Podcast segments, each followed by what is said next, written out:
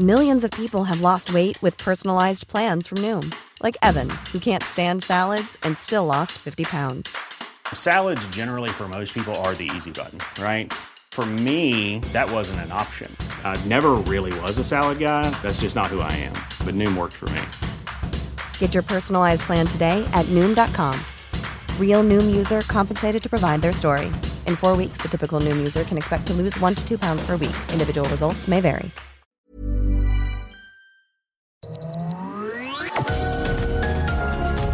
Heraldo Media Group presenta Sergio Sarmiento y Lupita Juárez. Información veraz y oportuna con un toque personal y humano. Por El Heraldo Radio, donde la H suena y ahora también se escucha.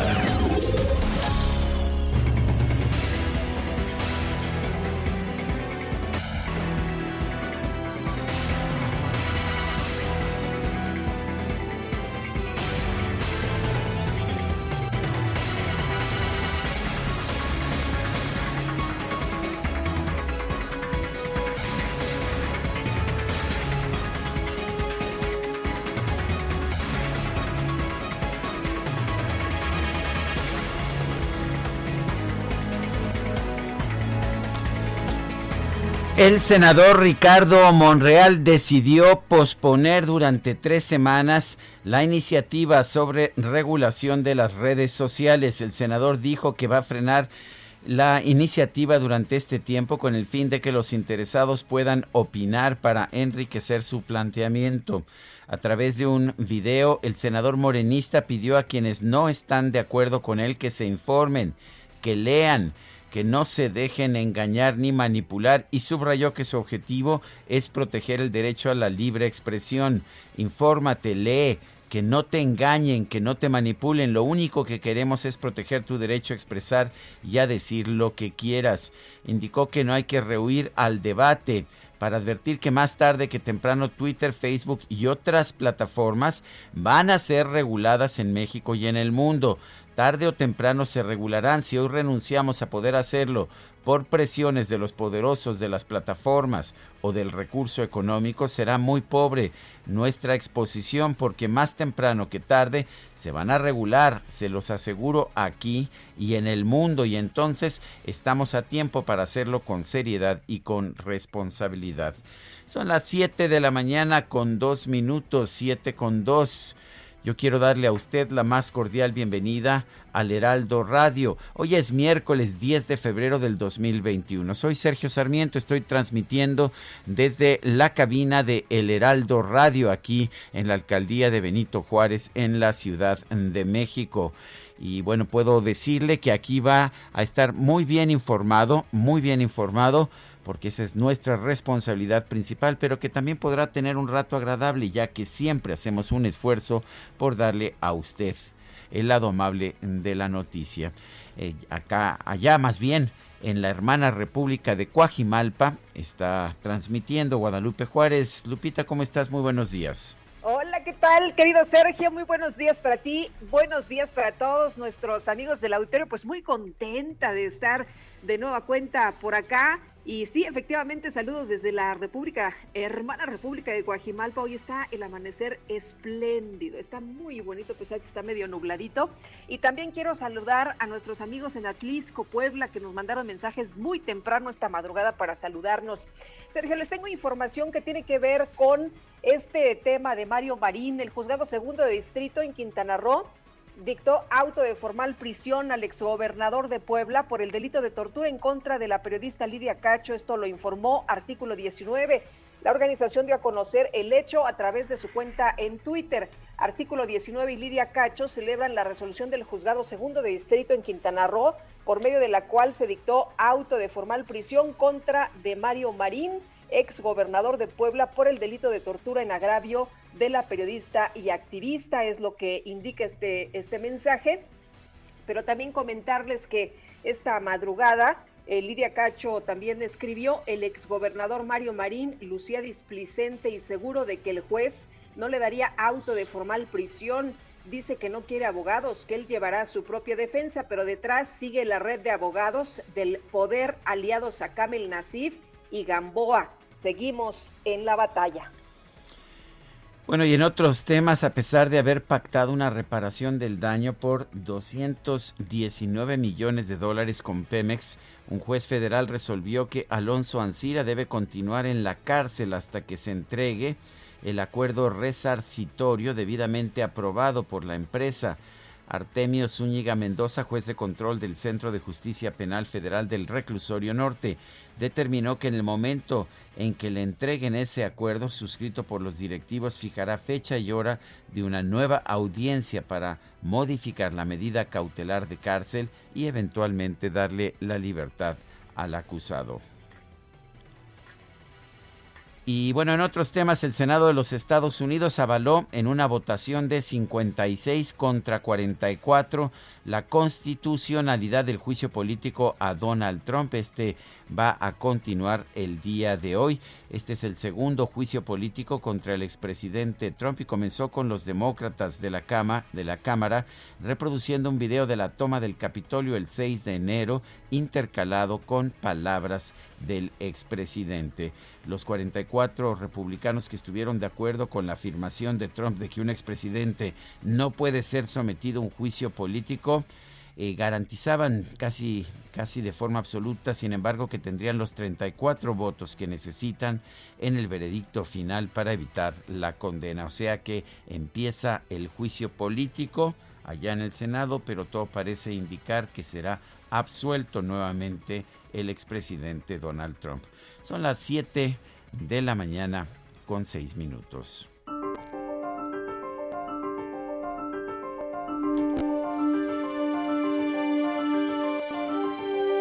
Y vamos a la frase del día.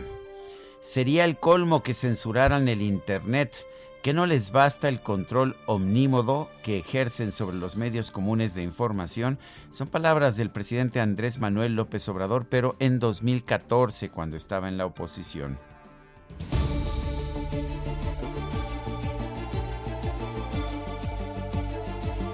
Y las preguntas, ayer preguntábamos, ¿debe ser obligatorio el uso del cubrebocas? Nos dijo que sí el 95.1%, que no el 2.8%. Prohibido prohibir, respondió el 2.1%. Recibimos 13.120 votos. Y esta mañana ya coloqué en mi cuenta personal de Twitter, arroba Sergio Sarmiento, la siguiente pregunta. ¿Quién debe censurar las redes sociales? Los dueños de las redes, nos dice el 26%. El gobierno afirma el 2.2%. Nadie, 71.8%. Hemos recibido, hemos recibido en 14 minutos 1.148 votos. Las destacadas del Heraldo de México. Toma chocolate, paga lo que debes Toma chocolate, paga lo que debes. Toma chocolate, paga lo que debes. Pues paga lo que debes. Mi querida Itzel, ¿cómo te va? Muy buenos días. Lupita, Sergio de Stacalovers, muy buenos días, excelente miércoles, llegamos a la mitad de semana, este 10 de enero de 2021, con mucha información que se publica esta mañana en el Heraldo de México, así que vámonos rapidito con las destacadas del Heraldo. En primera plana, COVID no pega a la democracia. Lorenzo Córdoba, el presidente del INE, dice que existen todos los protocolos para realizar la elección más grande de la historia. País, aeropuerto, estrenan el Felipe Ángeles. Se trata de la primera parte de la obra que dará servicio a partir de 2022.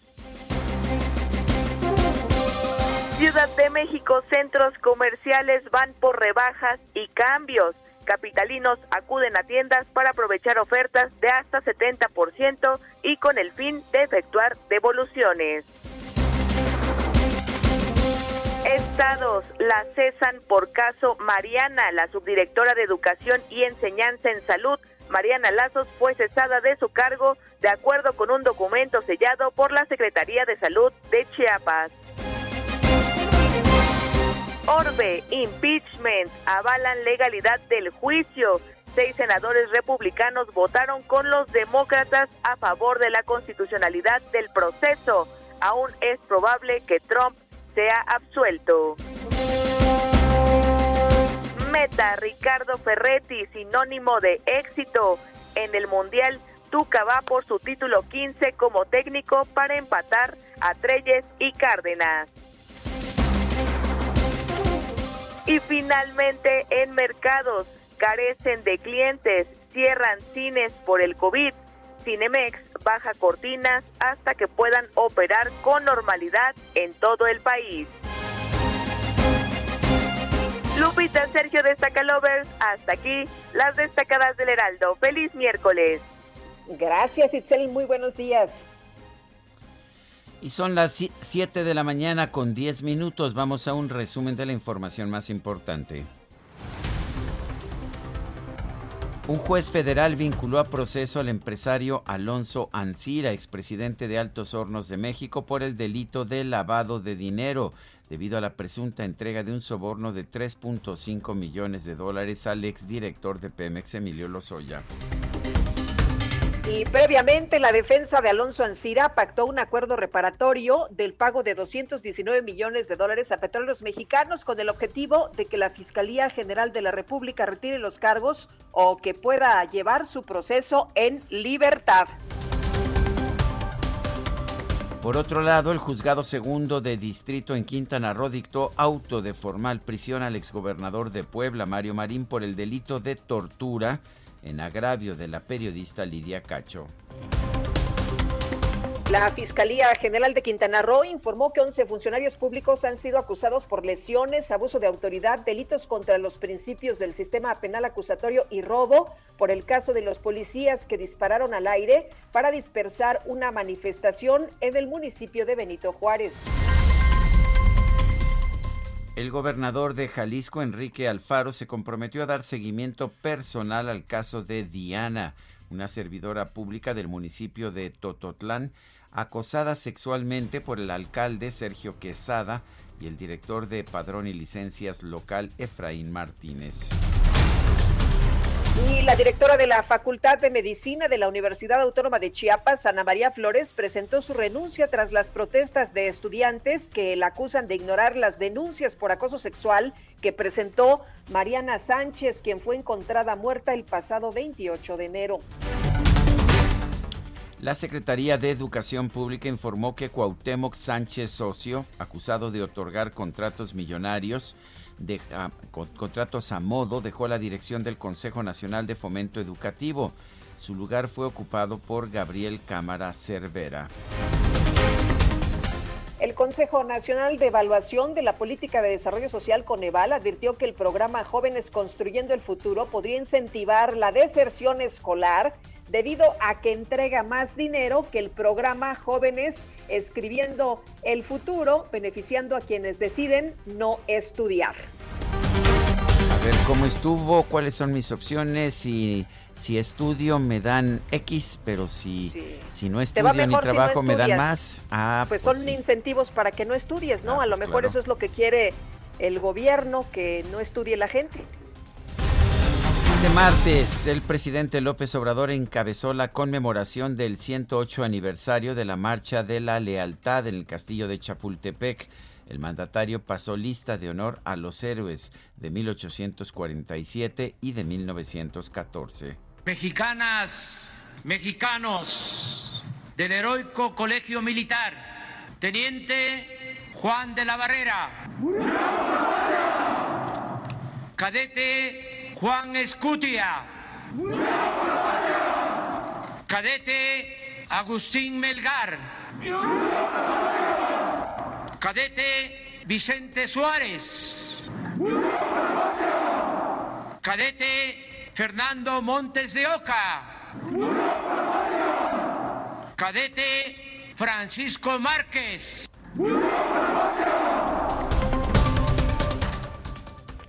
Bueno, y el canciller Marcelo Ebrard informó que el presidente de Argentina, Alberto Fernández, visitará México para acudir a la ceremonia por el Día de la Bandera el próximo 24 de febrero, esto por invitación del presidente López Obrador.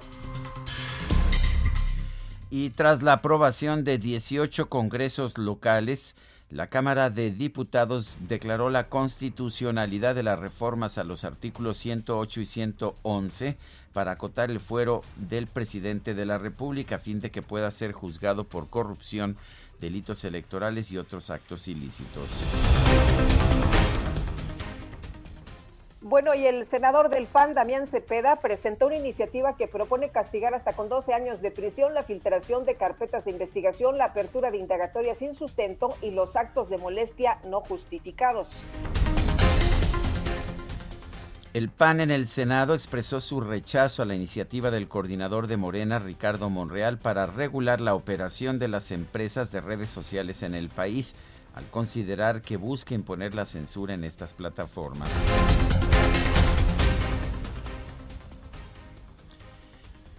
Y por su parte, adelante Lupita.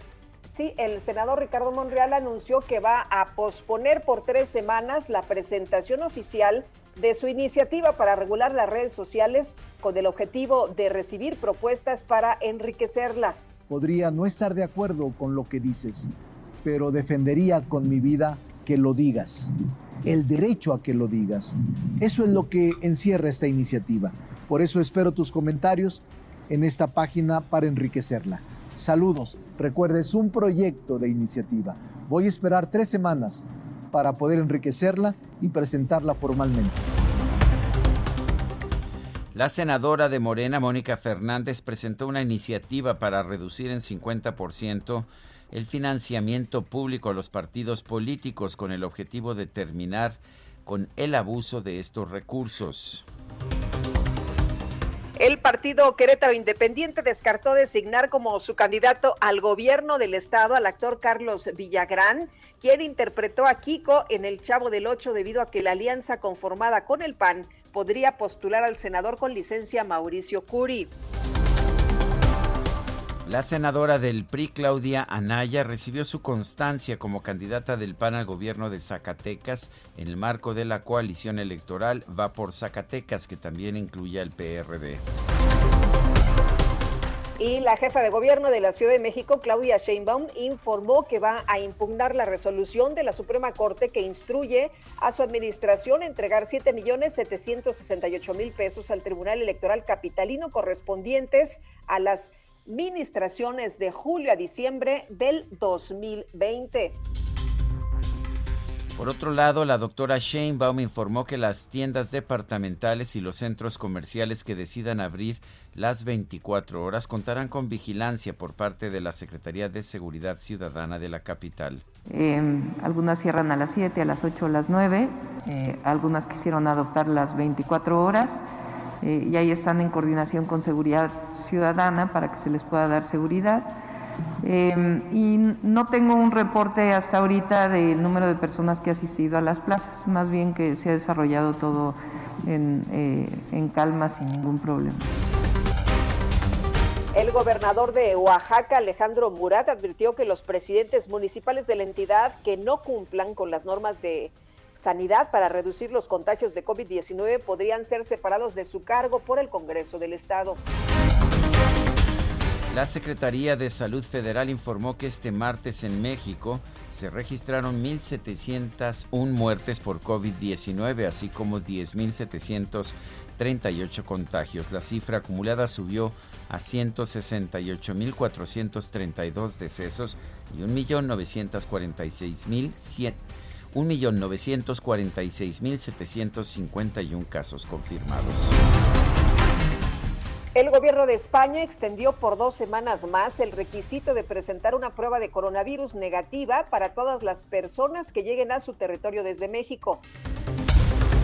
El Ministerio de Salud de Argentina aprobó el uso de la vacuna contra el coronavirus Covishield, producida por el Instituto Serum de la India. Y el Senado de los Estados Unidos avaló la constitucionalidad del nuevo juicio político en contra del expresidente Donald Trump tras un debate de cuatro horas sobre si la Constitución permite juzgar a un mandatario que ya dejó el cargo. En una carta, 24 organizaciones sociales eh, como Human Rights Watch, Amnistía Internacional y Reporteros Sin Fronteras eh, pidieron al gobierno de la Unión Americana que retire los cargos por espionaje en contra del fundador de Wikileaks, Julian Assange. Bueno, y en la información de los deportes, los Bucaneros de Tampa Bay anunciaron que este miércoles van a realizar su desfile para celebrar el triunfo en el Super Bowl. Sin embargo, debido a la pandemia, pues va a hacer un recorrido en bote por el río de Hillsborough.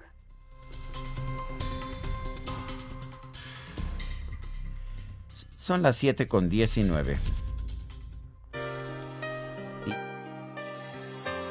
Guadalupe, tenemos una cita. Sí, tenemos una cita, mi querido Sergio, así que... Escucha. Pasa y siéntate, tranquilízate. Al fin ya estás aquí, ¿qué más te da? Imagínate que yo no soy yo. Oye, pero con esa, con esa música, ¿quién se va a poder sentar? No, pues me parece que nadie. Estamos escuchando la cita de Gali Galiano, quien nació el 10 de febrero de 1958. Está cumpliendo 63 años. Colombiano de cepa, Gali Galiano. Apasionado que te dio una cita en este hotel.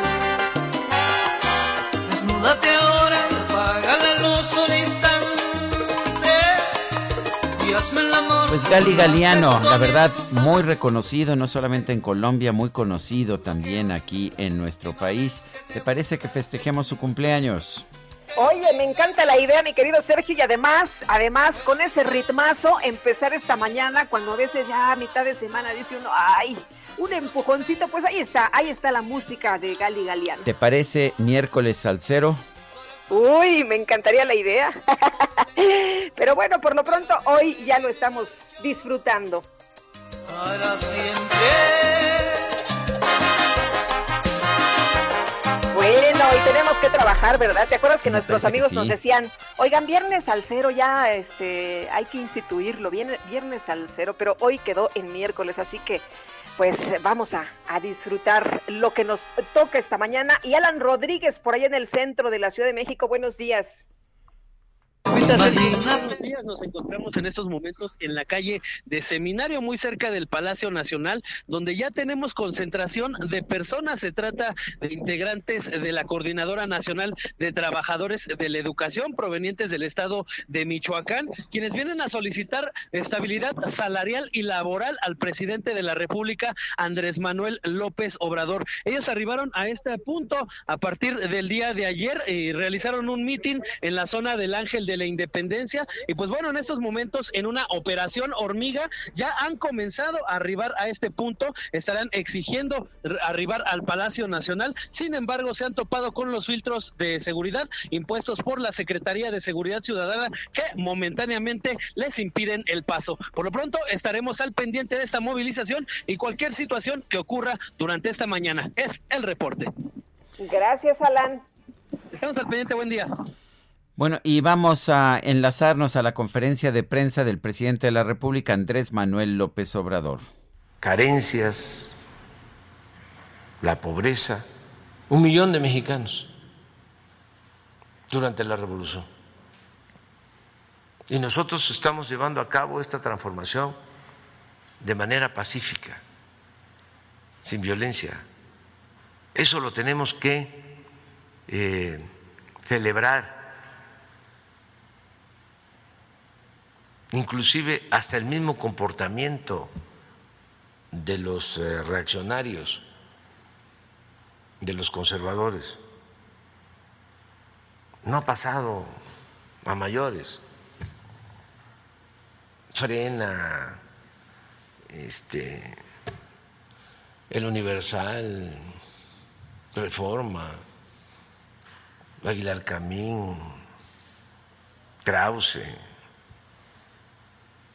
muy pocos realmente y bien portados,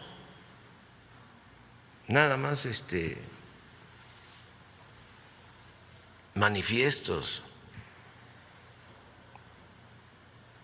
y artículos, eso sí, bastante. pero no pasa de ahí. La mayoría de la gente quiere el cambio.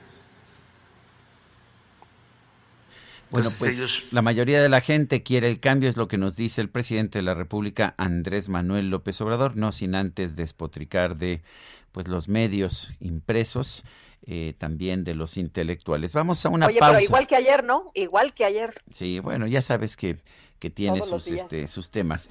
Vamos a una pausa cuando son las 7 con casi 25. Guadalupe Juárez y Sergio Sarmiento estamos en el Heraldo Radio. Juro que hoy Sergio Sarmiento y Lupita Juárez quieren conocer tu opinión, tus comentarios o simplemente envía un saludo para ser más cálida esta mañana. Envía tus mensajes al WhatsApp 5520 109647. Heraldo Radio, la HCL se comparte, se ve y ahora también se escucha. Heraldo Radio, la HCL se comparte, se ve y ahora también se escucha. Continuamos con Sergio Sarmiento y Lupita Juárez por El Heraldo Radio.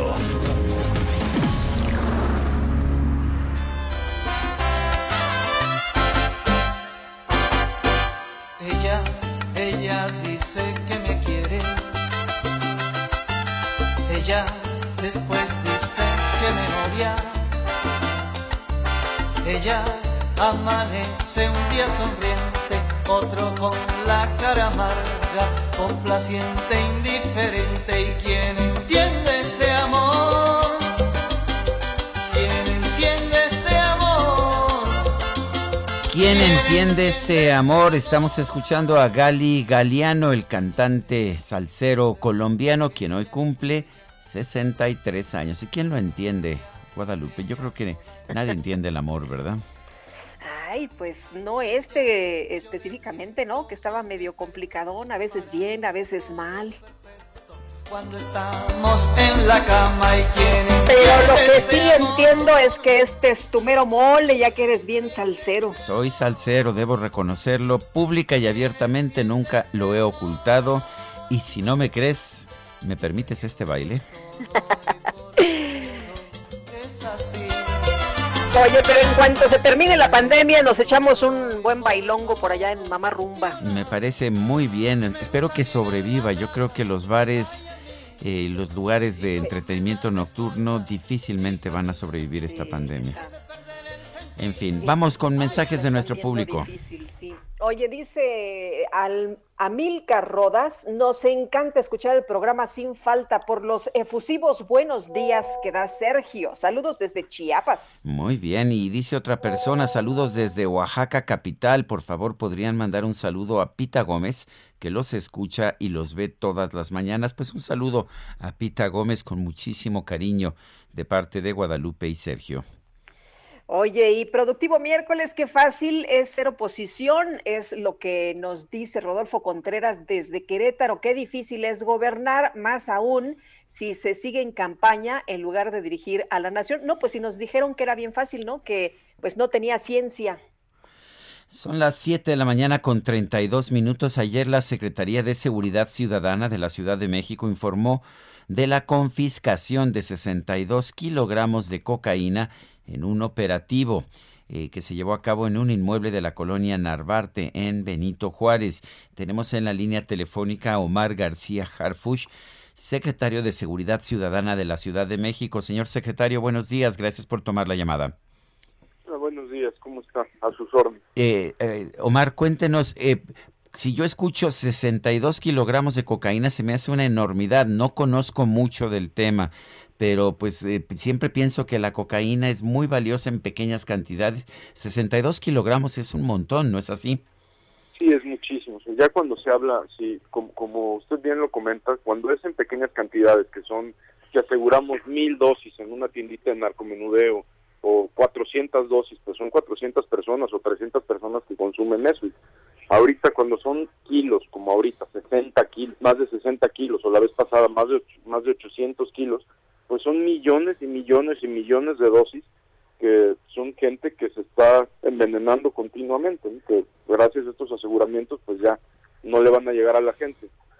Este, en el caso de, de cuando son kilos, generan un poder también adquisitivo muy importante que, que a su vez genera un poder corruptor en la zona de operación y que, que trae consigo delincuencia común, no no solo es un no es delincuencia organizada, o sea, el, permitir esto va a permitir, o sea, permitiría que hubiera más delincuencia, más corrupción en la zona, más eh, una, serie, una cadena de, de cosas terribles que trae consigo que, que haya este- estos grupos aquí en la Ciudad México.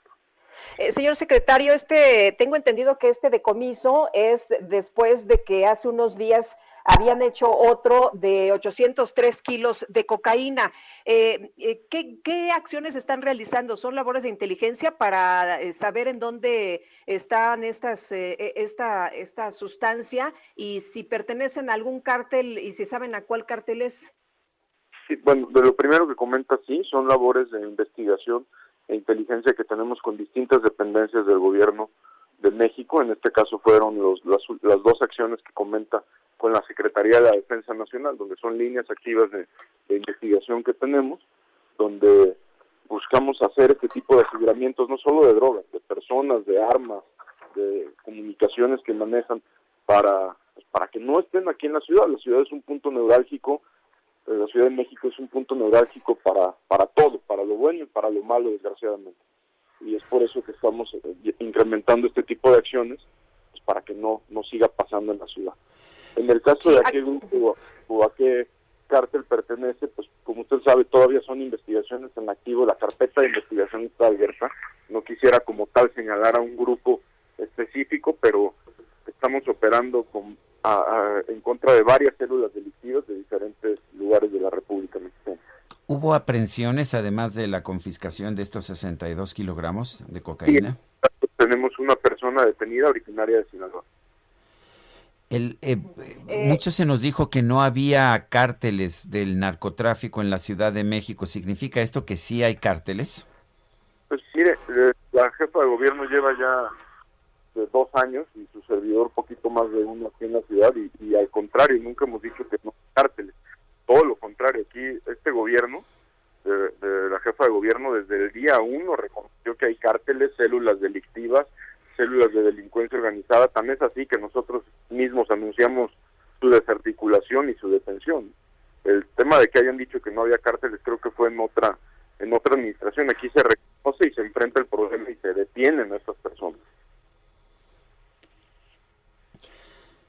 Sí, eh, Lu- Lupita, ¿estás ahí? Sí, sí, eh, señor secretario, eh, le, preguntaba, creo que no me alcanz, no, no, no me escuchó, eh, por cuestiones técnicas. Eh, se habla de que estas drogas eh, pertenecen al cártel Jalisco, eh, al cártel de Sinaloa. Eh, eh, ¿Se tiene algún eh, dato? Ya me decía usted que, que por el proceso de la investigación, pero ¿se tiene información de la operación del cártel de Sinaloa o del cártel Jalisco Nueva Generación en la Ciudad de México?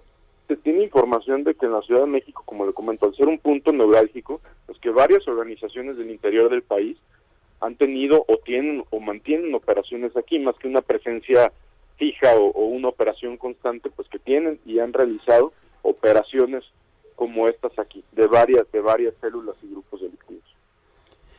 Bueno, pues entonces eh, tenemos esto. ¿Qué pasa con estas co- con estos kilogramos de cocaína una vez que se confiscan? ¿Son destruidos? ¿Cómo se destruyen? ¿Cómo se resguardan? ¿Cómo se evita que lleguen al mercado? En este caso, digo, ya lo precisará la Fiscalía General de Justicia de la Ciudad de México, pero tengo entendido que más adelante la Fiscalía General de la República es quien va a traer la, la investigación y se y, y se pone allá, a- se llevan la droga hacia. Eh, ¿qué, qué valor tenían estos cargamentos, el de 800 y el de 60 kilos? Y si esto vale más conforme va llegando a los Estados Unidos, por eso, por eso es eh, el, el tema de detenerlos justamente en este momento. Así es, hablaban de, bueno, eh, de los 800 kilos, hablaban de un valor simplemente aquí en la Ciudad de México sin llegar a la frontera del país. O sea, aquí en la Ciudad de México de más de 11 millones de dólares. Entonces, pues sí, son cantidades, es, es, mu- es mucho dinero, es mucho la mercancía que se ha asegurado. eh, eh, eh, son, son golpes importantes. Pues yo quiero agradecerle, secretario Omar García Harfuy, secretario de Seguridad Ciudadana de la Ciudad de México, el haber conversado con nosotros esta mañana. Muchísimas gracias. Hasta luego, muchas gracias. Buenos días. Pues qué bueno, ¿no, Sergio, que se den estas acciones? Y aquí lo importante es que se nos decía constantemente, y sí, como lo dice el secretario, esto se decía en el gobierno anterior, no, aquí no hay cárteles. Y lo que dice el secretario es, bueno, nosotros no hemos declarado eso, lo que nosotros hacemos es perseguir a los cárteles. Me pues parece, me parece saludable. En fin, tenemos más información. Pues sí, información también relevante. El presidente López Obrador rechazó la petición de intelectuales, científicos y sociedad civil de cancelar de manera temporal los megaproyectos como Dos Bocas, el Tren Maya, el aeropuerto de Santa Lucía, con el objetivo de que ese dinero sea invertido en vacunas contra el COVID-19. Todavía el día de ayer escuchaba yo en entrevista al secretario de Hacienda señalar que no era necesario el cancelar estas obras porque había dinero suficiente para destinar a la compra de vacunas. Pero vamos a platicar del tema con Antonio Lascano, miembro del Colegio Nacional. Antonio Lascano, qué gusto saludarlo. Muy buenos días. ¿Qué tal? Buenos días. ¿Cómo están? Gracias, Antonio. A ver, cuéntenos, ¿por qué, ¿por qué pedir la cancelación de estos, de estos grandes proyectos del gobierno? ¿Realmente sirve de algo cancelar los proyectos? Bueno, lo que sirve son los recursos que se vuelven indispensables para enfrentar la peor crisis de salud pública que está enfrentando el país en un siglo. Por una parte, por otra parte, aunque el presidente concentró su crítica en el asunto de la cancelación eh, temporal, de la suspensión temporal, debimos haber dicho, de los megaproyectos de Dos Bocas, de Tren Maya, del aeropuerto de Santa Lucía y el proyecto de Chapultepec, y aunque el doctor Herrera, creo que es doctor, el secretario de Hacienda dijo que había dinero suficiente. La verdad es que cuando uno ve el presupuesto de la federación que fue aprobado para este año, no aparece ningún rubro el dinero eh, asignado para las vacunas, por un lado, y por otro lado, eh, ambos, tanto el presidente de la República como el secretario de Hacienda se concentraron en un solo punto. Bueno, el presidente aprovechó para mencionar los chayotes por esta obsesión que tiene con las verduras, pero en realidad eh, la carta tiene siete puntos y de esos siete puntos no se han respondido en modo alguno a los otros que se están señalando. Eh, uno es desde luego la necesidad de que haya más dinero para las vacunas. Sabemos por las declaraciones de el doctor López Gatel que la vacuna de Moderna la encontraron demasiado cara y entonces no se está pensando en comprarla, a pesar de que es una de las vacunas de RNA mensajero que tendría mucha utilidad. Este, estamos diciendo que parte de esos recursos tienen que apoyar la investigación científica y la innovación, no solo para producir vacunas, sino también, por ejemplo, para poder desarrollar antivirales. Se tiene que convocar al Consejo de Salubridad General eh, para que se supervise la planeación, la aplicación eh, de las vacunas, el no hacerlo, como ya lo han dicho diversos eh, juristas, está violando la Constitución. Estamos exigiendo que día a día se publique la progresión de la campaña de vacunación, volver el uso de cubrebocas obligatorio en las dependencias federales y estatales, que es algo a lo que el presidente niega, me parece que en una forma pueril, cuando está demostrado sin duda alguna el valor que tiene el cubrebocas para contener la pandemia y desarrollar un plan de cuarentena como se está haciendo en todos los países para poder darle seguimiento a las variantes. Eh, si ustedes se fijan, hasta ahora eh, el problema de las variantes, algunas de las cuales son de hecho más infecciosas, no parece estar contemplado en, los programas de vacunación que están siguiendo esta cosa errática de eh, de repente por una ocurrencia presidencial, bueno, vacunar a los profesores de Campeche que tienen derecho a ser inmunizados, pero no son la prioridad en, la epidemia, eh, como no lo somos otras personas que podemos guardar el confinamiento. Eh, se decide eh, inmunizar a los siervos de la nación, que es un acto, me parece que de un cinismo político inadmisible.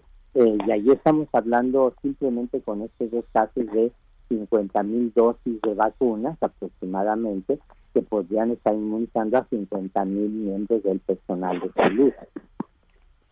Eh, nos han dicho que, la vacunación va muy bien, que pues estamos en un muy buen momento. En eh, diferentes ocasiones nos han señalado que se ha domado la pandemia, eh, pero pues vemos que, por ejemplo, en otros países como Chile o en otros países como Estados Unidos, la vacunación es totalmente distinta.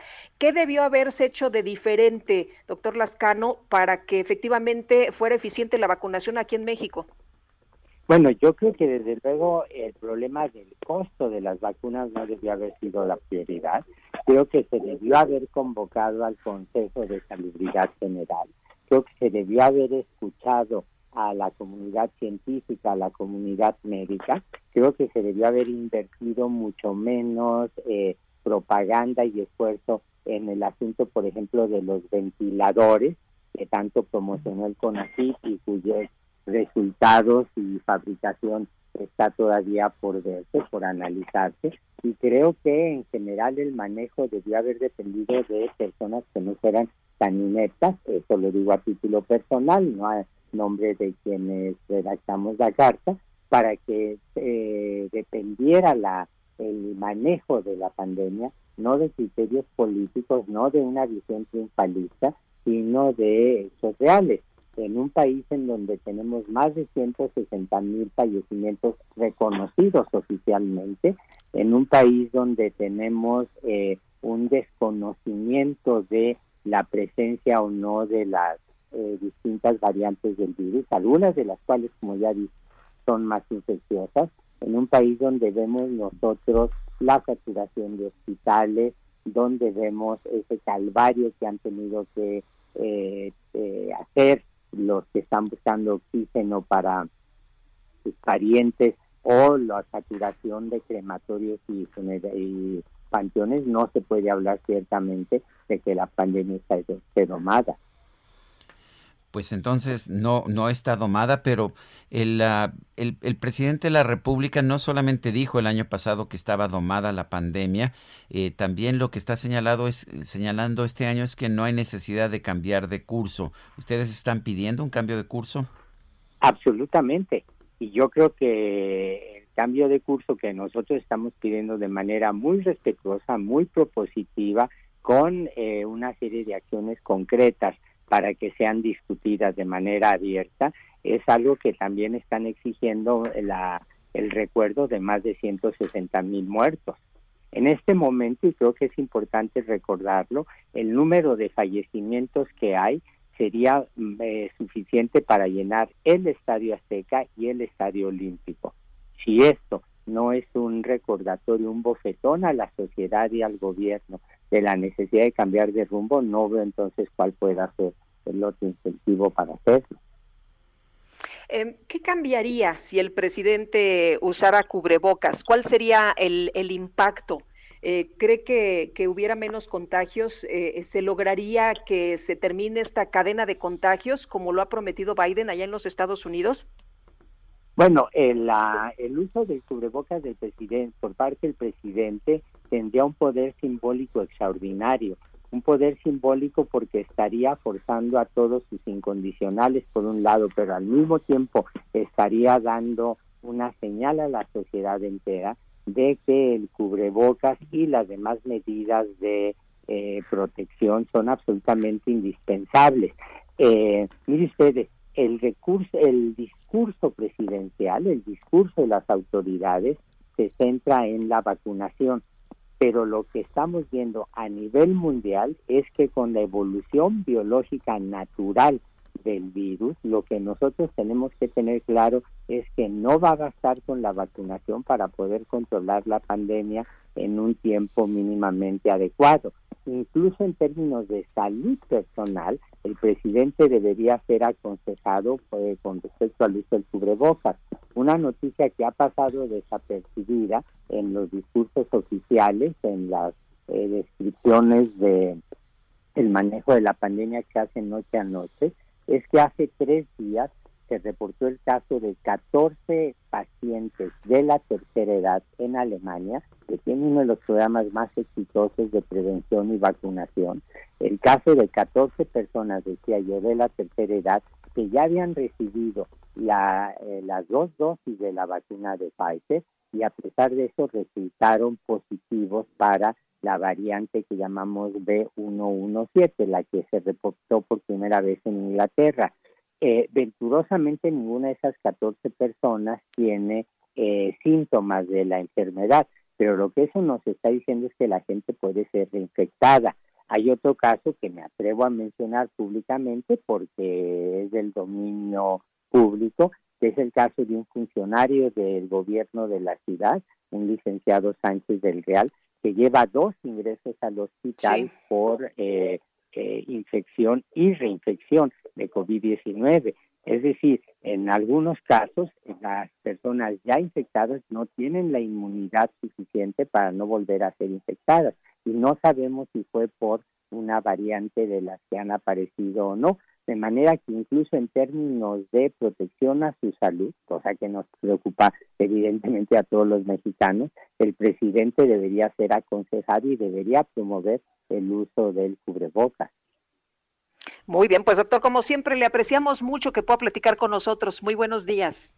Encantado, cuídense a sus órdenes. Hasta luego, claro que sí. Antonio Lascano, miembro del Colegio Nacional. Eh, Antonio Lascano es biólogo, es un científico mexicano muy destacado, reconocido internacionalmente, especializado en biología evolutiva y divulgador de ciencia. Durante la emergencia sanitaria han fallecido 59 residentes de asilos privados a causa del COVID-19, esto en la Ciudad de México. Carlos Navarro nos tiene la información. Adelante, Carlos. Buenos días, Sergio Lupita. Les saludo con gusto a ustedes y al auditorio. Bien, en la capital del país durante la pandemia por COVID-19 han fallecido lamentablemente 79 residentes de asilos privados a causa de la COVID-19. Desde abril de 2020 a la fecha y de acuerdo con el seguimiento a los asilos y residencias privadas en la Ciudad de México, los contagios de COVID-19 en 174 asilos, que son 29 instituciones privadas y 145 residencias privadas, se suman actualmente 85 casos activos, así como ya les comentaba, 79 fallecimientos. En este caso, la población residente es de 4.427 personas, por lo que la tasa de mortalidad es de 1.7%, según cifras de este organismo. La titular de la Secretaría de Inclusión y Bienestar Social, Almudena Osejo, explicó que desde abril de 2020 iniciaron un programa de acompañamiento a los asilos y residencias de la Ciudad de México, junto con, la Junta de Asistencia Privada. En estos casos le dan seguimiento semanal a estos asilos que tienen más de 4.500 personas. Escuchemos. Y este seguimiento semanal, la intención es conocer cómo están eh, manejando, digamos, el tema de la pandemia, si necesitan cualquier cosa, y en caso de que la necesiten, nosotros activamos un protocolo, la HAP, con la Secretaría de Inclusión y Bienestar, pero también con la Secretaría de Salud, para una atención inmediata. ¿Qué significa una atención inmediata? En caso de que se presente algún caso de algún residente mayor que esté oxigenando por abajo de los niveles y que necesite ser trasladado, esto es un ejemplo, entonces activamos todo el proceso para que sea trasladado y recibido en algún hospital. Almudena Osejo, la titular de la Secretaría de Bienestar e Inclusión Social, agregó que se hace un levantamiento epidemiológico en caso de tener sospecha de contagios en estos asilos. Este mecanismo se activa para dar un seguimiento. Escuchemos. Esto ha sido a lo largo de todos los meses y se continúa y se continuará el tiempo que sea necesario y están tanto el personal del asilo como el personal del Instituto para el Envejecimiento Digno y el personal de la Junta de Asistencia Privada en permanente coordinación, como le decía, semanalmente para conocer pues cualquier eh, desarrollo que exista. La intención es acompañarlos para que puedan enfrentar de manera más sólida, resistente la pandemia Sergio Lupita, la información que les tengo. Carlos, gracias por, por este reporte. Hasta luego, buenos días. Es Carlos Hasta luego, muy buenos días. Bueno, a, momentos de que se inauguraba la primera parte del aeropuerto de Santa Lucía, Felipe Ángeles, el presidente Andrés Manuel López Obrador aseguró que esta obra es, escuche usted, una hazaña de construcción. Agradeció a los ingenieros militares porque están haciendo en un tiempo récord esta obra. Es un fenómeno de ingeniería civil. Dijo que a diferencia de la fallida obra de Texcoco, pues sí, fallida porque pues no dejó que se construyera. Santa Lucía generará 230 mil millones de pesos. Fue una sabia decisión suspender la obra de Texcoco. El propio presidente dice que fue una sabia su decisión y bueno, constantemente hay hundimientos. Se calcula que iba a costar 300 mil millones de pesos, pero pudo costar el doble o el triple. Criticó el empecinamiento de hacer el aeropuerto en Texcoco porque la idea era hacer en el actual aeropuerto capitalino una especie de Santa Fe, es decir, había un interés inmobiliario. Recordó que en campaña prometió que de ganar la elección presidencial suspendería la obra de Texcoco y así se hizo, aunque todavía hay críticas a dicha decisión. Son las 7 con 54 minutos. Guadalupe Juárez y Sergio Sarmiento estamos en el Heraldo Radio. este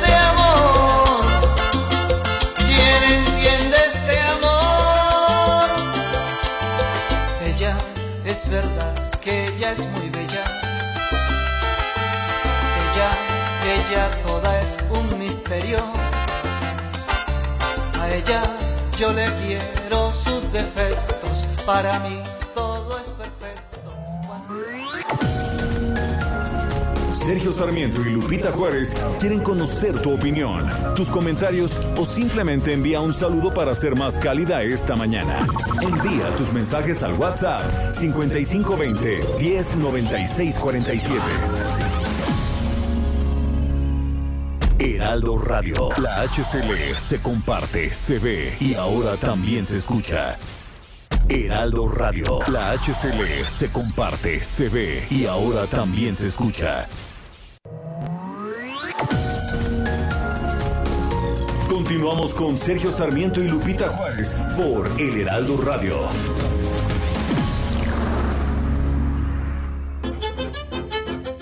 El 5 de febrero de 1915, Venustiano Carranza emitió un decreto para la creación del arma de aviación mexicana. Una vez concluida la revolución constitucionalista, esta arma comenzó su proceso de profesionalización como parte del proyecto de defensa nacional.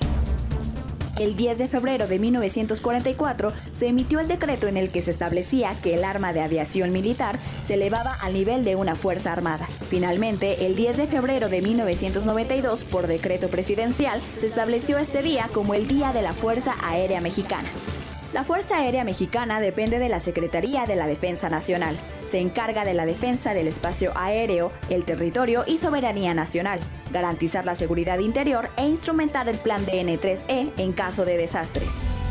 Su mando supremo y el único facultado para disponer de ella de forma parcial y total es el presidente de México, quien ostenta la denominación de Comandante Supremo de las Fuerzas Armadas. No obstante, su administración está a cargo del general secretario de la Defensa y su operatividad del comandante de la Fuerza Aérea.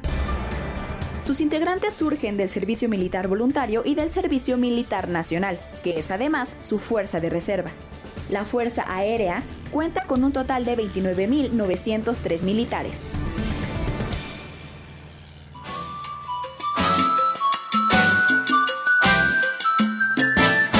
Ayer la vi y yo no supe qué hacer. ¿Cómo la quiero?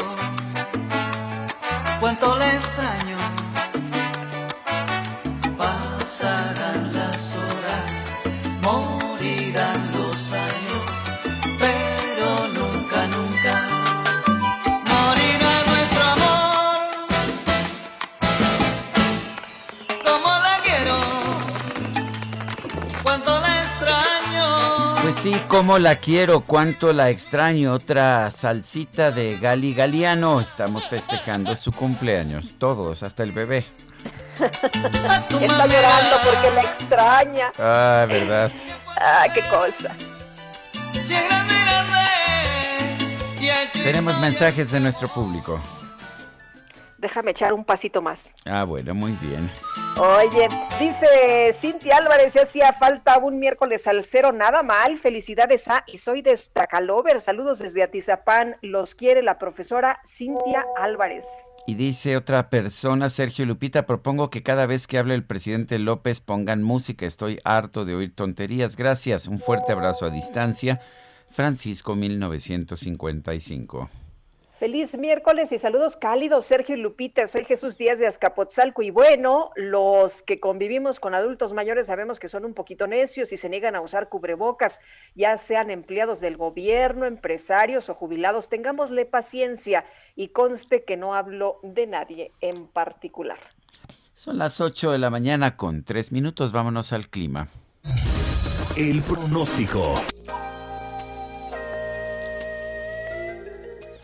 Saite Núñez, meteorólogo, meteorólogo del Servicio Meteorológico Nacional de la Conagua. Adelante.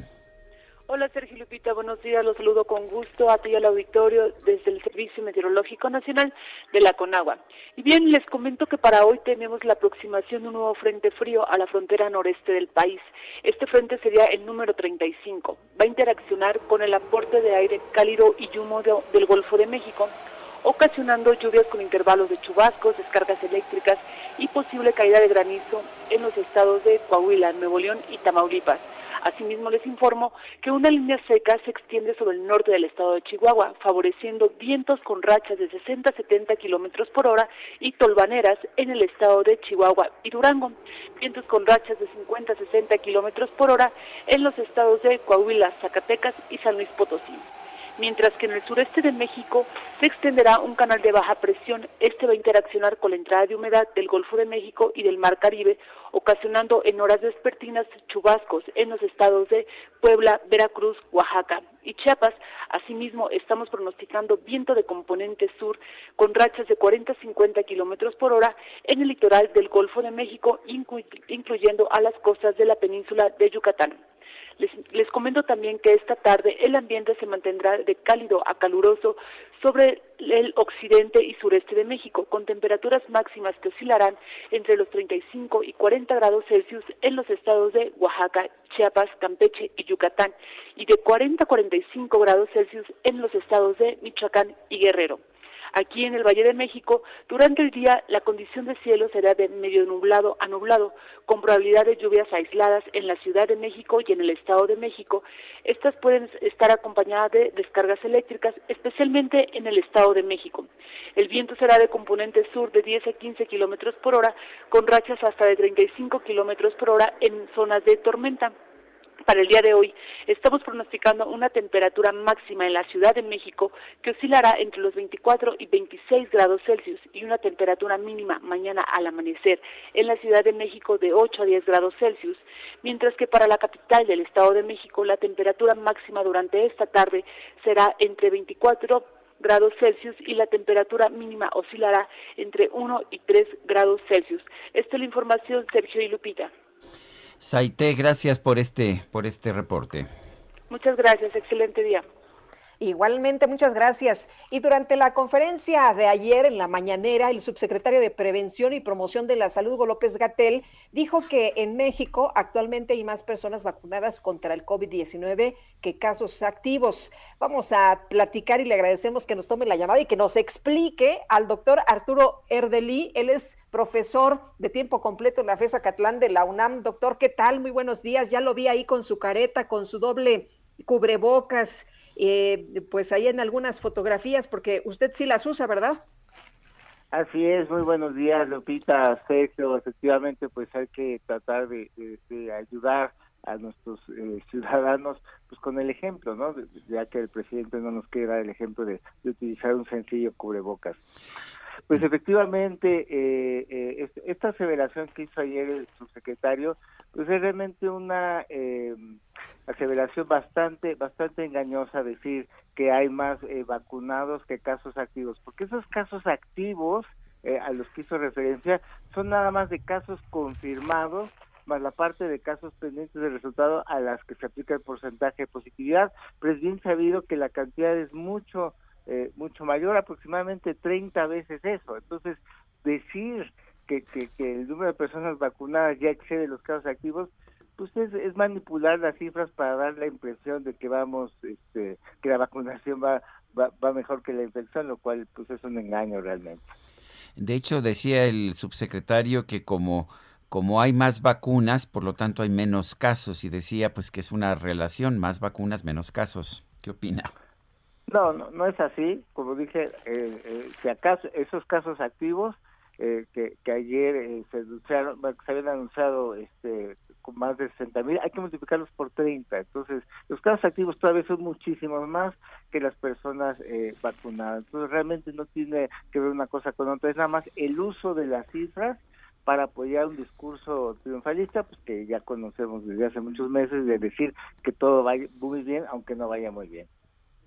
Ahora, eh, doctor, cuando nos dicen que todo va muy bien, pues eh, en la mañanera escuchamos una cosa y luego en la vespertina, en la conferencia de la tarde, escuchamos que pues en un solo día tenemos 1.700 personas contagiadas. Sí, bueno, esos son los nuevos casos este, eh, confirmados de defunción, ¿no? De defunción, este, Digo, de defunción sin muertos, sí.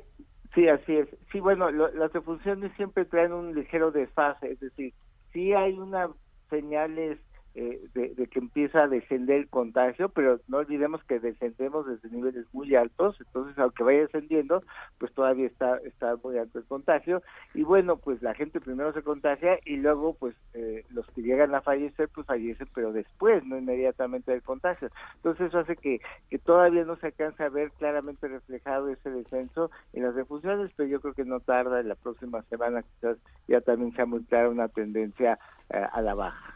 Eh, he estado viendo en sus informaciones, doctor Erdeli, eh, la indicación de que pues hay que considerar no solamente, eh, por ejemplo, el uso de la mascarilla, sino también la concentración de, de aire que pueda haber en un, en un recinto cerrado, por ejemplo, en una tienda. Cuéntanos de eso, porque es, es un problema que no ha sido muy discutido. Así es, bueno, esto es, es algo que, que le está dando eh, seguimiento eh, investigadores en otros lados, este, eh, respecto a cómo saber si un lugar está bien ventilado, porque nos dicen debemos de, de ventilar los espacios por la, el peligro de, de contagiarnos este, por, por, medio de aerosoles, ¿no? Bueno, los seres humanos todo el tiempo estamos exhalando dióxido de carbono, entonces eh, medir eh, el dióxido de carbono que hay en un lugar cerrado compartido nos permite ver qué tan bien o qué tan mal está ventilado un, lugar para darnos una idea. Al aire libre, que es donde tenemos menos riesgo de contagiarnos por aerosoles, eh, el nivel de dióxido de carbono es como de 400 a 450 partes por millón. Entonces, eh, ya hay diversos estudios que nos dicen que, que en un lugar cerrado compartido hay menos de 700 partes por millón, se puede considerar eh, más o menos eh, seguro. De 700 a 1000 partes por millón ya empieza a haber un riesgo de que empieces a, inhalar aerosoles que fueron eh, arrojados por otra persona y que estar infectada pues te puede infectar.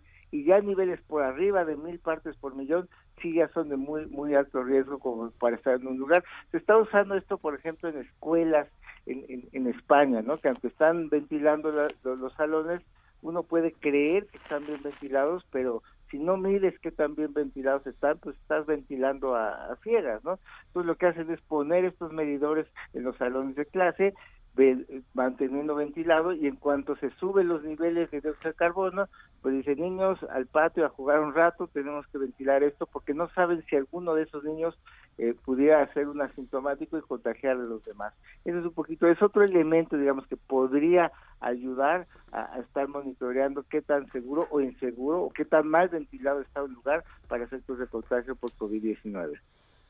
Muy bien, pues doctor, como siempre le agradecemos que platique con nosotros. Buenos días. Encantado, Sergio Lupita, que tenga muy buen día. Gracias. El doctor Arturo Erdeli es profesor en tiempo completo en la FES Acatlán de la UNAM y él tiene pues otros datos. Y además muy interesante la forma sí. en, que, en que encuentra estos datos, cómo presenta sus gráficas, realmente ha generado una verdadera revolución en redes sociales por la claridad de sus mensajes. Vamos con otros temas. El presidente López Obrador ha confirmado que una vez que lleguen las vacunas de AstraZeneca a México se va a reiniciar el proceso de vacunación. reitera que va a ser para adultos mayores y para maestros, pero aún no se ha concluido cómo se va a llevar a cabo la distribución. Vamos a escuchar. De inmediato empieza la vacunación adultos mayores. Esta es AstraZeneca, eh, esta eh, vacuna. Lo que vamos a decidir el jueves, mañana, por la tarde, ya es de acuerdo a este envío y otros que están pendientes, más lo de eh, la segunda dosis y lo que va a seguir entregando Pfizer, cómo se va a distribuir en el país. Pero sí, eh, como población preferente, son adultos mayores y maestros. Pues son las palabras del presidente Andrés Manuel López Obrador. Adultos mayores y maestros llaman la atención, ¿no? Eh, no sé cómo se, se hace eh, la distribución, no sé cuál es el criterio.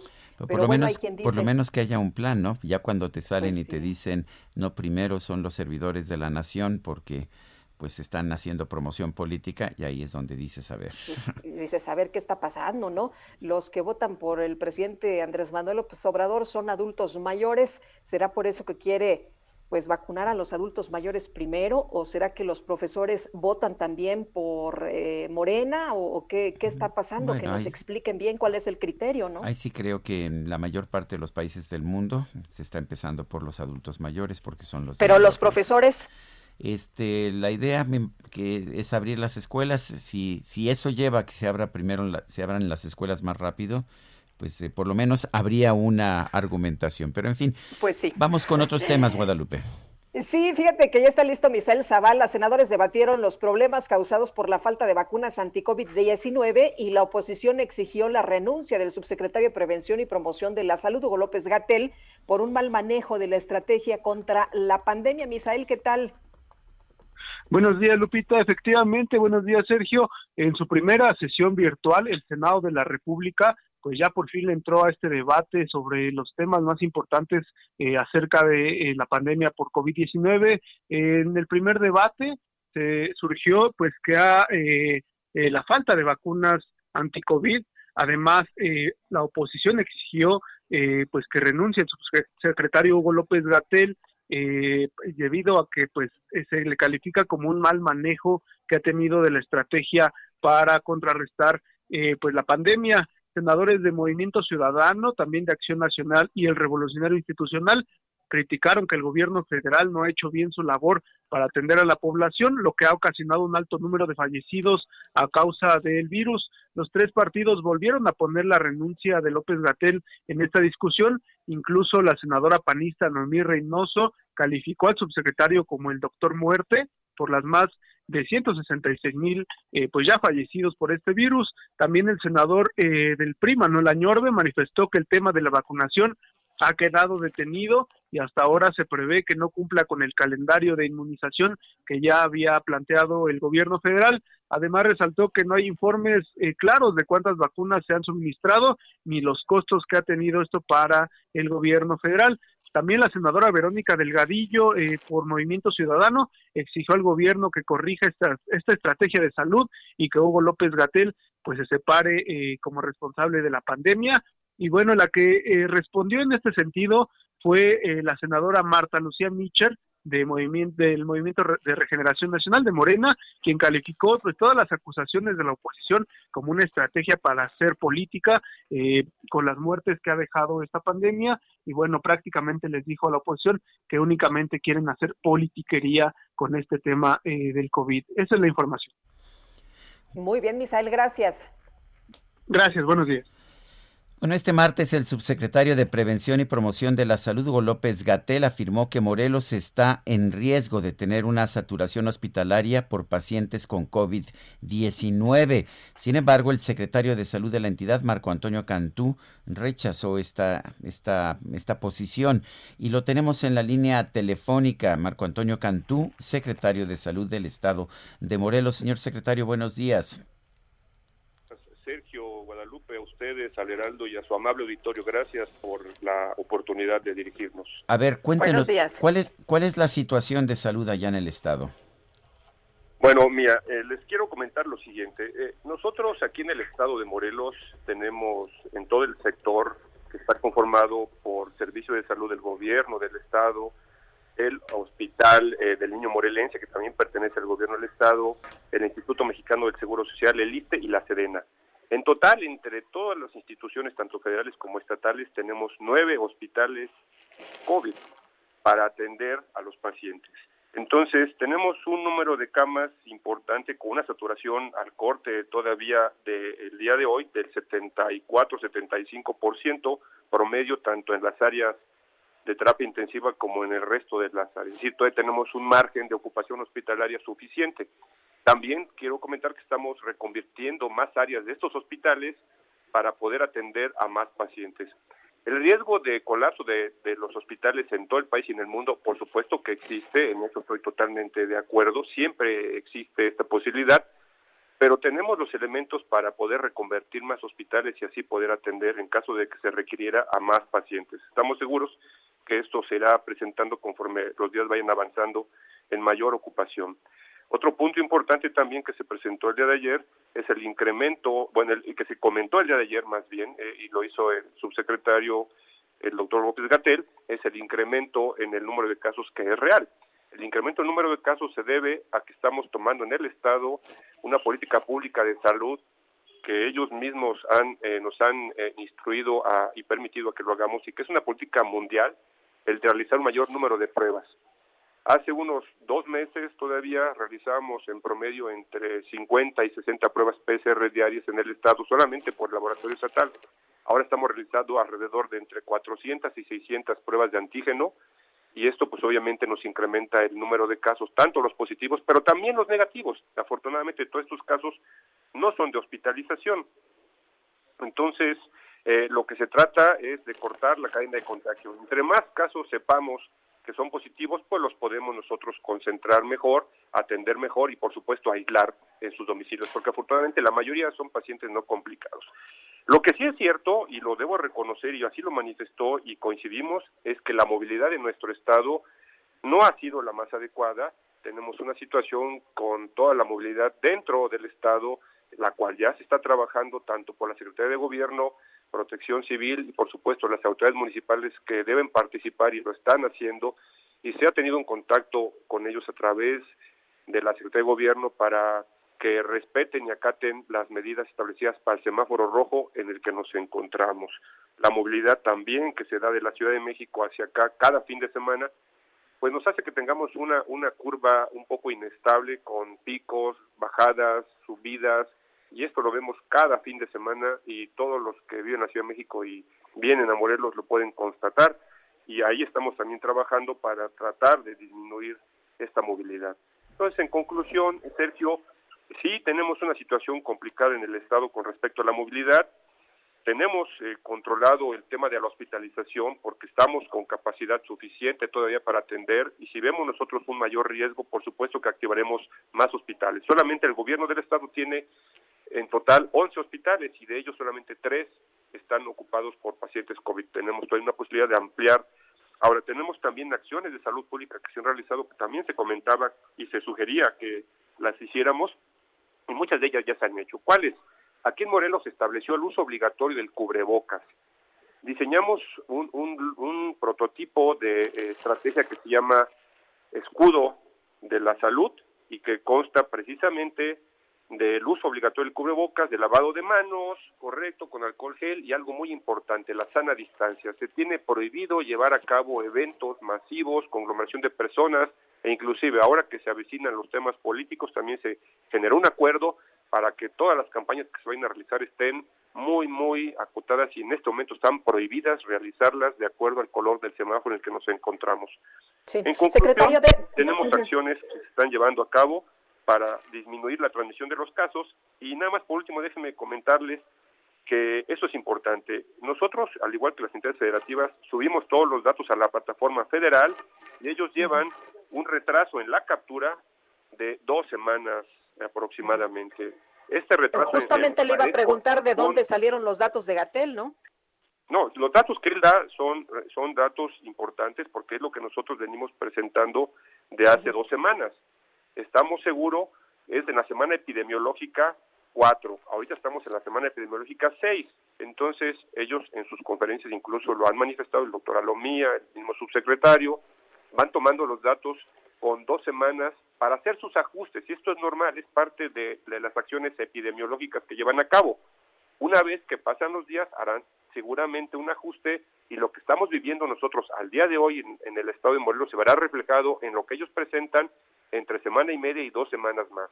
Lo que presentaron de la semana 4 corresponde a toda la movilidad que se presentó durante las fiestas decembrinas, las primeras dos semanas de enero, y esos son los datos que se vienen arrojando a nivel federal. No es que sean datos eh, falsos, son datos reales, nosotros los subimos, solamente que sí es muy importante eso de aclarar para que no exista una confusión y se genere una controversia. Los datos que la federación presenta por ajustes epidemiológicos corresponden a dos semanas epidemiológicas antes, previas a la que nosotros tenemos actualmente. Señor secretario Marco Antonio Cantú, gracias por conversar con nosotros. Muchísimas gracias, Sergio. Eh, Guadalupe, muy buenos días. Bueno, son las 8 de la mañana con... buenos días. Son las 8 de la mañana con 23 minutos. Nos gustaría conocer sus saludos, sus opiniones, sus comentarios. ¿Por qué no nos manda un texto o un audio de voz a nuestro número de WhatsApp? Es el 55 2010 96 47. Repito el número 55 20 10 96 47. Siempre estamos dispuestos a conocer sus puntos de vista y yo sé que nos escucha usted en muchos lugares de la República. Mucha gente también nos escucha a través de internet por heraldodemexico.com.mx. Vamos a hacer una pausa. Guadalupe Juárez y Sergio Sarmiento estamos en el Heraldo Radio. Regresamos. Cuando.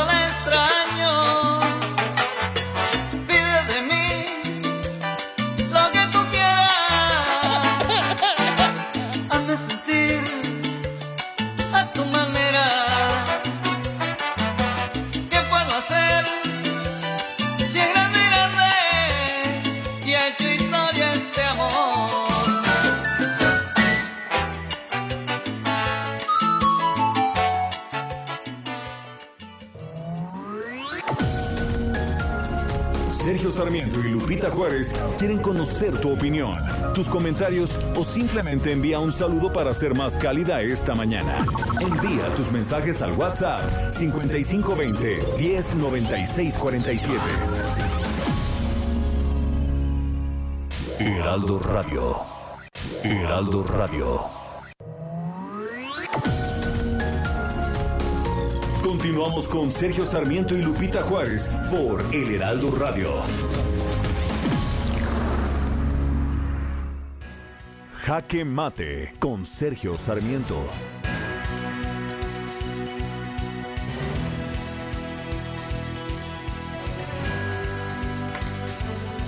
Un documento emitido por el Centro de Estudios Económicos del Sector Privado este lunes pasado señala uno de los problemas más graves que estamos enfrentando en nuestro país. Es la declinación, por una parte, de la inversión, tanto pública como privada, eh, y por lo tanto también la declinación del crecimiento económico. El año pasado efectivamente tuvimos una contracción económica del 8.5%, la mayor desde 1932, pero esta caída había empezado con anterioridad y esto es producto de un descenso paulatino de los niveles de inversión fija en nuestro país. En 2008 teníamos una inversión fija de 22.8% del Producto Interno Bruto. El año pasado, en el tercer trimestre, esta había caído a 17.1%. Lo curioso del caso es que cuando invertíamos 22% del PIB, sabíamos que esto solamente nos iba a dar un crecimiento del 2% anual de la economía. Por lo tanto, teníamos el objetivo de subir esta tasa a 25% para crecer cuando menos 3%, quizás un poco más. En lugar de eso, estamos viendo un desplome de la inversión fija en nuestro país. Esto es algo que debemos corregir, es algo que solamente el Estado puede además eh, cambiar. No es que el Estado tenga que gastar más en inversiones, ese no es su papel, sino crear crear las condiciones para que haya una mayor confianza de los inversionistas privados y puedan darnos a todos los mexicanos un mayor crecimiento y una mayor prosperidad. Yo soy Sergio Sarmiento y lo invito a reflexionar.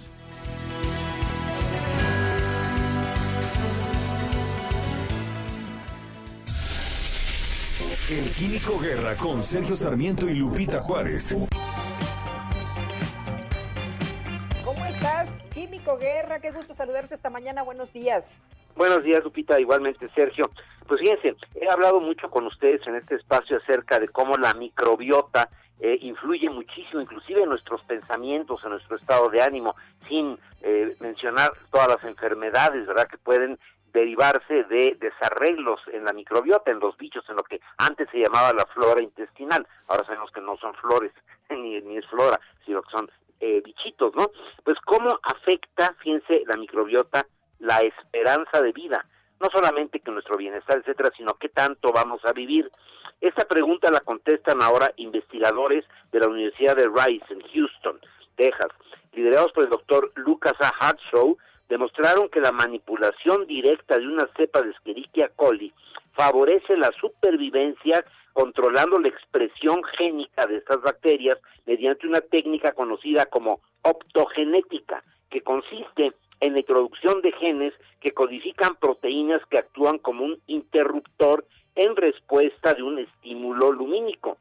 En presencia de luz verde, por ejemplo, los microorganismos sintetizaron ácido colánico, que es un metabolito que inhibe la fragmentación de las mitocondrias, que son las centrales energéticas de las, las casas de fuerza de las células, digamos. En cambio, bajo luz roja, la producción de la molécula de ácido colánico se detuvo.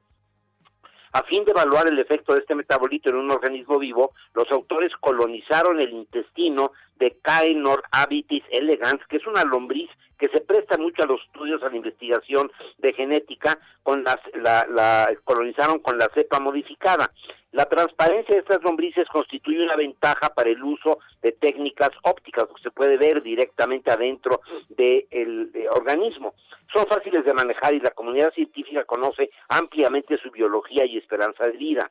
Tras seis horas de exposición a la luz verde, los investigadores detectaron un aumento considerable de ácido colánico sintetizado por las bacterias intestinales. Esto eh, se derivó en una eh, supervivencia de las lombrices de alrededor del 10, entre el 10 y el 15% más que la media, que lo habitual, aumentando efectivamente, Sergio Lupita, la longevidad de estos organismos. Aplicado esto al intestino humano, bueno, pues hay que hacer presente las pruebas para demostrar que eh, modificando algunas bueno, se nos... Bueno, sí, te perdimos ahí un poquito al final, pero, pero obtuvimos todo tu mensaje. Gracias, Químico. Muy buenos días.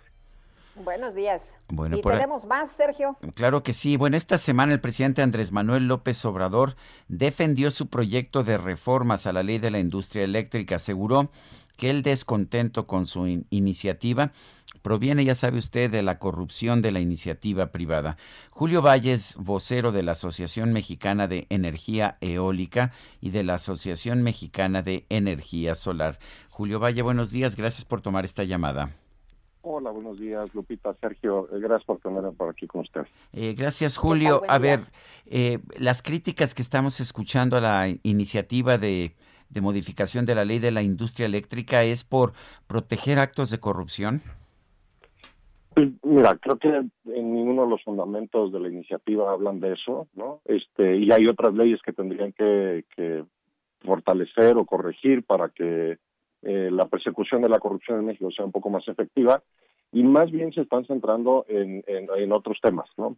Hay un hay un afán y hay un deseo de la CFE de recuperar el control monopólico en, la generación de electricidad, eh, se ven y se sienten desplazados por nuevas tecnologías que, despreciaron hace muchos años, como la eólica y la solar, y hoy por hoy tienen el portafolio de generación más costoso del país. ¿no? Entonces, nada más por ponerte un ejemplo, en promedio los proyectos que se adjudicaron en subastas están entregando energía alrededor de 650 pesos por megawatt. Esto quiere decir ya incluido el, valor de los certificados. y el promedio de generación de la Comisión Federal de Electricidad está encima de 1.400 pesos. Pues es más del, más del doble de, de, lo que de lo que cuestan las nuevas energías. Entonces, es, es, es importante poner esto eh, en el centro porque eh, la iniciativa solo beneficia la posición de la Comisión Federal de Electricidad y claramente va en perjuicio de todos los mexicanos. Eh, al, al, romper eh, la lógica del mercado de primero utilizar las fuentes de energía que son más baratas y al final usar, usarlas más caras, ¿no? Ya cuando no hay opciones, este, pues entonces sí eh, aprovechar las tecnologías que pudieran ser más costosas. Pero pues esto va en un total contrasentido. ¿No? Va en total contrasentido con la lógica de nuestro mercado, pero va también en un total contrasentido con la transición energética que está viviendo todo el mundo. Eh, Julio, cuando nos dicen que dados de la Comisión Federal de Electricidad y con la iniciativa del presidente tendremos energía más barata, ¿nos están viendo la cara? Pues no sé qué cifras le estén pasando al presidente, pero los datos que publica la Comisión Reguladora de Energía sobre el costo de la electricidad eh, y sobre el costo de las diferentes tecnologías, tanto de, de, privados como de la Comisión Federal de Electricidad, pues dicen las cifras que te estoy que te estoy comentando, ¿no? O sea, es, hay hay una diferencia muy significativa en precios. Mucho tiene que ver con, con la edad, ¿no? Este, la edad por medio de las plantas de CFE es, es, este, es, es muchísimo más pues grande. Más del doble nos tener. decías, ¿no? Sí, muchísimo más que, que lo que pueden tener las plantas privadas, que son más recientes y particularmente la energía solar y eólica que han re, que se han venido revolucionando en esta última década, cayendo en sus costos más de un 70-80%, eh, pues hoy por hoy son las tecnologías más baratas para generar electricidad en cualquier parte del mundo. Entonces, México, con los recursos solares y eólicos que tiene, eh, pues tendría todo para aprovechar mucho más. Fuimos por varios años el, récord de precios más bajos en una oferta pública eh, de, de ambas tecnologías porque pues la, abundancia de estos recursos eh, con la evolución de las tecnologías nos dan que eh, pues básicamente pues, no hay competidores, ¿no? Y esta es una de las razones por las que todo el mundo se está volcando para eh, convertir sus matrices eléctricas y adoptar cada vez más estas tecnologías. Eh, el presidente y pues los miembros de su gabinete lo que nos dicen es que la energía eólica y la solar son intermitentes y por lo tanto no son confiables. Eh, ¿qué, nos puedes, ¿Qué nos puedes decir? Pues este es un argumento que se ha usado históricamente en muchos sistemas eléctricos del mundo y que todos lo han superado. ¿no? Es un pretexto que en un inicio este, se usaba porque no se entendía cómo funcionaban estas tecnologías, pero la realidad de un sistema eléctrico es que es variable por naturaleza. ¿no? Ninguno de nosotros se despierta cada día en el mismo instante y prende al mismo momento la licuadora, eh, ni, ni nos movemos este, y prendemos el aire acondicionado o la calefacción al mismo tiempo. O sea, al final es el, la variabilidad en la demanda es, es la razón de ser de un administrador del sistema eléctrico. Nosotros tenemos el CENACE, que es el Centro Nacional de Control de Energía, y que es un equipo de expertos dedicados a administrar la variabilidad del sistema eléctrico. Y el tema de la energía renovable, sí, o sea, el, el, tanto sol como viento presentan una variabilidad que es sumamente predecible. ¿no? Entonces, el, el, el, asunto de que, ay, es que se pone en riesgo la confiabilidad es, es un mero pretexto. Sistemas eléctricos de todo el mundo han superado este pretexto, ¿no? Y ejemplos puntuales, tanto en Uruguay, o sea, ya pensando en, en nuestra región, ¿no? Uruguay, Nicaragua, Honduras, tienen muchísima más participación de energía solar y eólica en términos porcentuales que la que tiene México y no vemos temas de confiabilidad, ni ninguno de ellos está quejando por temas de confiabilidad. Eso sí, llevan años advirtiéndonos ¿no? que hay que invertir más en las redes de transmisión. Y el tema es que no han tenido ni CFE ni la intención, ¿no? E históricamente ni el presupuesto completo para hacer todas las obras que necesita el país. La demanda de México crece mucho más rápido que la capacidad que ha demostrado el país para invertir en la propia infraestructura de transmisión. Y creo que creo que ahí está el hueco que no se menciona en la en la reforma y que es ahí donde realmente está el valor de las inversiones públicas eh, y que no se están enfocando en este momento por una decisión del director general de la Comisión Federal de Electricidad. Yo quiero agradecerte, Julio Valle, vocero de la Asociación Mexicana de Energía Eólica y de la Asociación Mexicana de Energía Solar, esta conversación. Muchísimas gracias, Sergio. Saludos, Lupita, y gracias por tenerme por acá. Saludos. Hasta luego, Julio. Muchas gracias. Y el secretario de Salud de Nuevo León, Manuel de la O, aseguró que la entidad tiene como meta aplicar más de 12 mil vacunas diarias a adultos mayores. Y Daniela García nos tienes detalles. Cuéntanos. Así es. Muy buenas tardes, Sergio Lupita. Los saludo desde Monterrey esta mañana, donde ayer quería conocer que con la llegada de casi 400 mil vacunas que ha prometido la Federación para las próximas semanas aquí al Estado, la entidad tendría como meta aplicar pues 12.800 vacunas diarias a adultos mayores. El secretario de Salud del Estado, Manuel de la Boca Vasos, aseguró que buscan trabajar de manera coordinada entre la Federación, el Estado y los municipios para lograr esta meta. Y para esto, los municipios de Monterrey, Guadalupe y San Nicolás de la zona metropolitana de Monterrey ya se encuentran preparándose y alistándose para aplicar las dosis de la vacuna. Estos son los municipios elegidos para iniciar con este eh, con la aplicación de la vacuna. Y bueno, aunque el secretario de Salud del Estado celebró que se iniciara la aplicación en municipios metropolitanos con eh, que son los que tienen la mayor cantidad de ciudadanos y pues también de casos confirmados COVID, y no los municipios rurales como tenía originalmente planeado la federación, pues la autoridad dijo no sentirse muy confiada todavía en que lleguen los inmunizadores en la fecha prometida por la autoridad federal. Hay que recordar, la autoridad estatal asegura que eh, la federación les ha prometido que arribarán estas casi, esas casi 400 mil vacunas a finales del mes de febrero, sin embargo, pues debieron haber llegado esta semana y no llegaron, por lo que dicen, esperan que lleguen en las próximas semanas. Esto pues se da en el marco de que eh, Nuevo León registra ya cinco días con tendencia a la baja de casos confirmados después de haber registrado un pico máximo de 1.200 eh, hace apenas una semana y media, Sergio Lupita, por lo que, pues bueno, se estaría eh, reduciendo un poco el ritmo de transmisión que tiene la entidad. Suman 159 mil casos confirmados totales aquí en Nuevo León y 8.207 personas que han perdido la vida por esta enfermedad, al menos hasta el corte del día de ayer a las 3 de la tarde. Daniela, muchas gracias. Al contrario, estamos pendientes. Muy buenos días. Dulce Estamos atentos, por supuesto. Dulce María Sauri, presidenta de la Cámara de Diputados, reconoció la necesidad de legislar sobre redes sociales.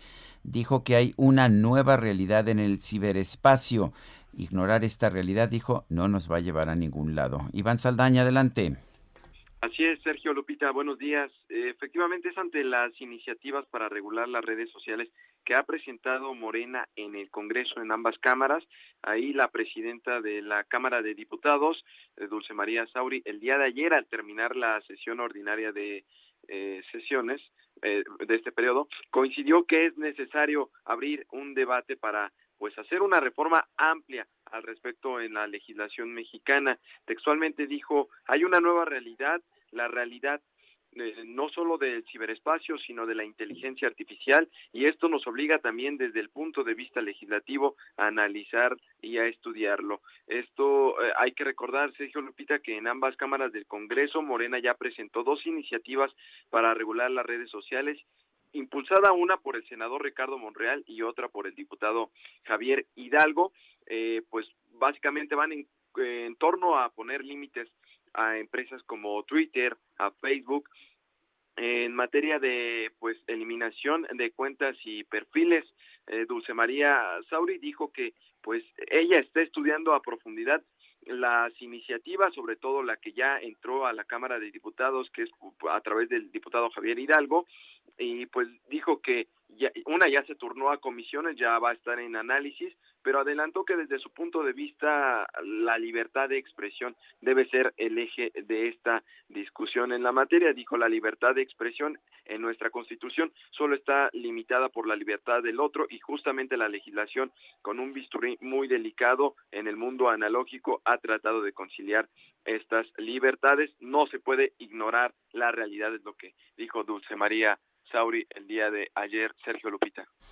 Gracias por este reporte, Iván Saldaña. Buenos días.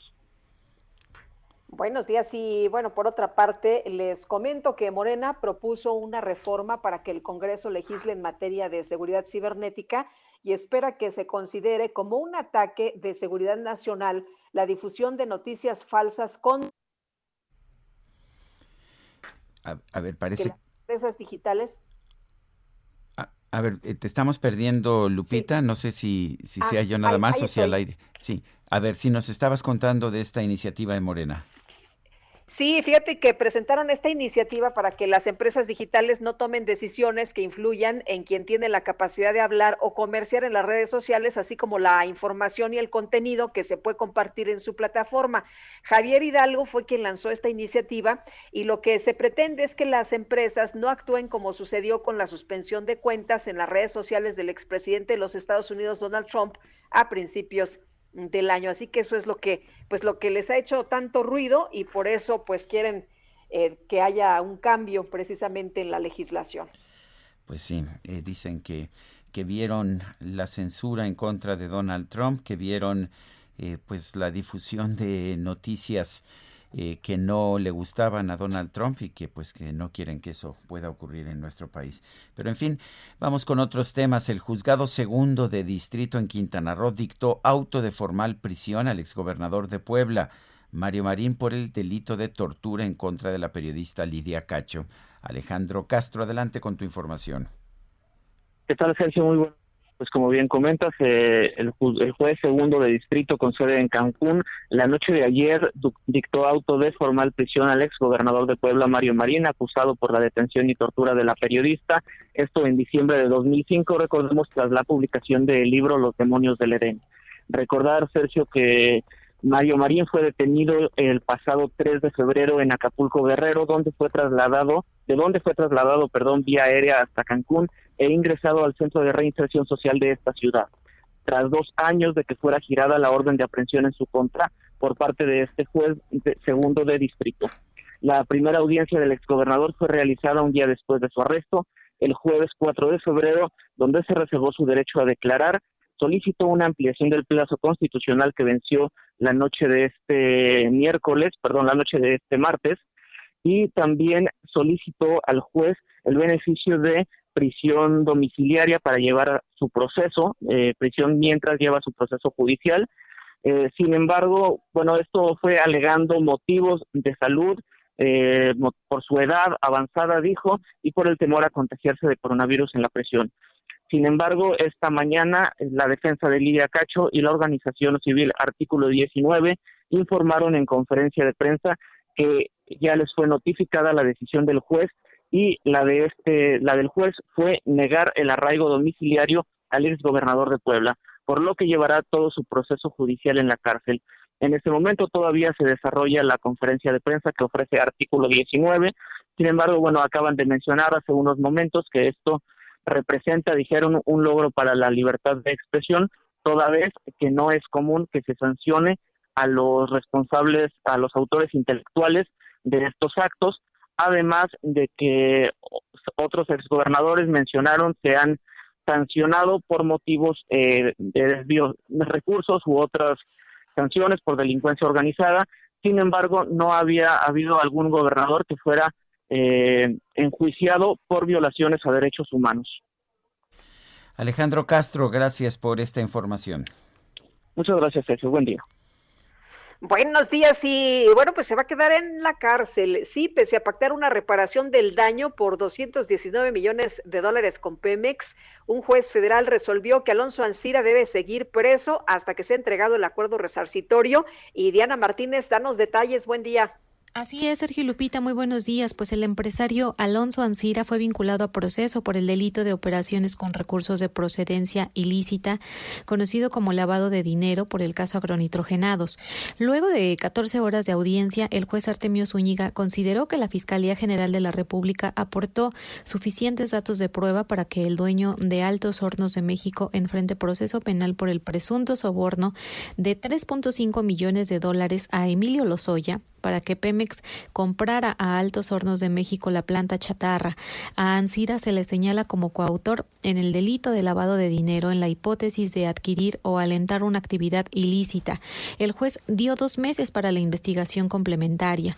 Luego de conocer la decisión judicial, la defensa de Ansira solicitó al juez modificar la medida cautelar debido a que ya se llegó a un acuerdo reparatorio con el Consejo de Pemex desde el sábado pasado. Sin embargo, el juez determinó que Ansira permanecerá en el reclusorio norte, pues confirmó la prisión preventiva justificada que le impuso desde el jueves pasado. El impartidor de justicia señaló que una vez que se presente el acuerdo reparatorio aprobado, fijará fecha y hora de audiencia para que se modifique la medida cautelar. Muy bien, Diana, muchas gracias. Buenos días. Y vámonos de inmediato con Augusto Atempa. Él está ya en Doctor Vertis en la Ciudad de México. Adelante, Augusto. Eh, Sergio Lupita, muy buenos días. Reporte desde la colonia Narvarte. Tenemos buen avance sobre Doctor Vertis para, para quienes provienen de viaducto y buscan llegar a División del Norte. Esto es en ambos sentidos. Y hay que recordar solamente que tenemos eh, ya trabajando sobre la avenida eh, Universidad, perdón, sobre la avenida Cuauhtémoc, la línea 3 del Metrobús. Hay que tener mucha precaución. Esta línea 3 del Metrobús que corre desde Eugenia hasta la avenida eh, Emiliano Zapata, hay que tener mucha precaución y sobre todo manejar con mucha precaución en esta zona. Sergio Lupita, mi reporte. Gracias, Augusto. Muy buen día.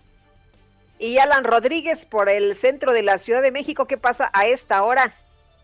Sergio Lupita, muy buenos días. En estos momentos nos encontramos en la avenida Eje Central Lázaro Cárdenas, a la altura de Juárez, donde permanece el campamento por parte de los indígenas triquis artesanos quienes están exigiendo lugares para comercializar sus artesanías y sus productos. Ya han realizado un diálogo con el gobierno de la Ciudad de México, sin embargo, no han llegado a ningún acuerdo, por lo cual permanecerá por los próximos días este bloqueo y este campamento. Debido a esta situación, tenemos un corte a la circulación a partir de la avenida Independencia y tenemos carril de contraflujo, es decir, en la avenida Juárez se habilitó hasta a partir de la calle de López y hasta la calle de Valderas. Por otra parte, informarles que permanecen ya en el eh, enfrente del Palacio Nacional los integrantes de la Coordinadora Nacional de Trabajadores de la Educación en espera de ser recibidos por el gobierno federal. Es el reporte que tenemos.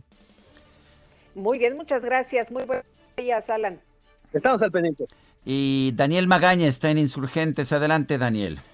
¿Qué tal, Sergio Lupita? Pues ahora con información eh, pues vehicular para las personas que utilizan esta vía para trasladarse pues de la zona del viaducto en dirección pues hacia la zona también de Barranca del Muerto. Pues ha ido pues en aumento esta actividad vehicular, ligera carga vehicular para cruzar la zona del eje 5, pero a partir de aquí se retoma pues velocidad en dirección también hacia la zona de Río Miscuac. El eh, reporte. Muy buen día. Gracias, Daniel Magaña. Son las 8 de la mañana con 54 minutos. Guadalupe Juárez y Sergio Sarmiento estamos en el Heraldo Radio. Regresamos un momento más.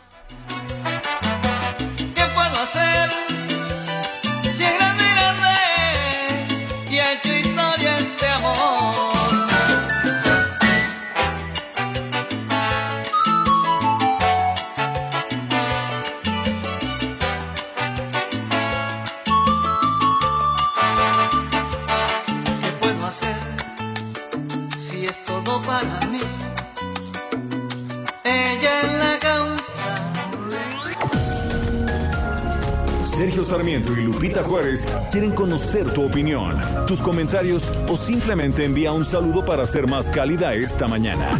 Envía tus mensajes al WhatsApp 5520 109647. Heraldo Radio. La HCL se comparte, se ve y ahora también se escucha. Heraldo Radio. La HCL se comparte, se ve y ahora también se escucha. Continuamos con Sergio Sarmiento y Lupita Juárez por El Heraldo Radio.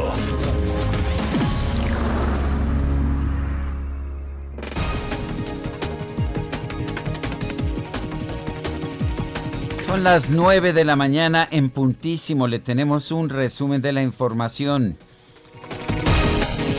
Esta mañana el presidente López Obrador confirmó que como parte de la celebración por el Día de la Fuerza Aérea Mexicana va a inaugurar una parte de la base aérea del nuevo aeropuerto de Santa Lucía. Es una hazaña de la construcción, de la ingeniería que ha estado a cargo de la Secretaría de la Defensa, de los ingenieros eh, militares, el que en tan poco tiempo se tenga ya terminada la base aérea del aeropuerto Felipe Ángeles. Vamos a salir temprano de Palacio porque vamos al aeropuerto Benito Juárez y de ahí vamos a tomar un avión para bajar en el aeropuerto Felipe Ángeles. Ya vamos a bajar en las pistas nuevas del aeropuerto Felipe Ángeles. Y ante la iniciativa del senador Ricardo Monreal para regular las redes sociales en México, el presidente aseguró que no acepta los mecanismos de censura y menos si estos vienen de particulares. Yo soy partidario de que no se regule lo que tiene que ver con los medios de comunicación. Soy partidario de lo que decía Sebastián Lerdo de Tejada, que la prensa se regule con la prensa, que no haya ningún mecanismo de regulación, ninguna censura. Por eso no me gustó lo que hicieron los dueños de las redes sociales, no de las redes sociales, de las plataformas estas famosas, cuando silenciaron al presidente Trump. No acepto la censura, y menos de particulares que no representan el interés de los ciudadanos. Atletas de diversas disciplinas denunciaron que no han recibido apoyo de la CONADE durante la pandemia de COVID-19, por lo que sus entrenamientos de preparación para los Juegos Olímpicos de Tokio han sido costeados con recursos propios. confidencial de la ONU señaló que en los últimos meses Corea del Norte robó más de 300 millones de dólares en criptomonedas a través de diversos ataques informáticos destinados a financiar sus programas nucleares y balísticos prohibidos.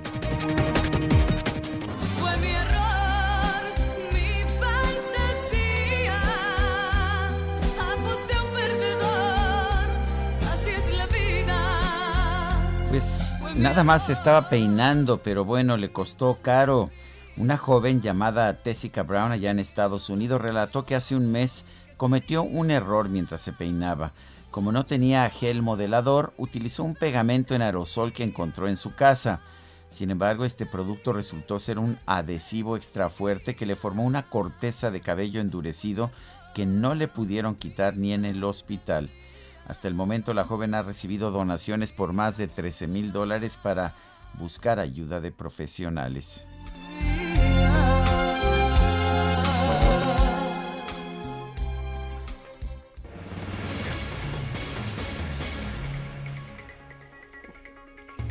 Bueno, y vamos a continuar con la información. Los senadores de Estados Unidos votaron este martes en favor de seguir adelante con el juicio a ver, parece que perdimos a Lupita Juárez y vamos a continuar. Efectivamente, comenzó ya el, este segundo juicio político. Bueno, lo inicia de hecho la Cámara de Diputados, pero lo tiene que concluir el Senado y lo que discutieron ayer es si es constitucional o no enjuiciar a un expresidente de los Estados Unidos. Juan Guevara, cuéntanos cómo viste esta discusión. Eh, mi querido Sergio, muy buenos días. Esperemos que recuperemos a Lupita pronto. No podemos vivir sin ella. Lo importante, fíjate, eh, eh, fíjate que eh, tienes toda la razón. El juicio político inició el día de ayer. La primera fase del juicio político era determinar la constitucionalidad de que si se puede enjuiciar a un presidente.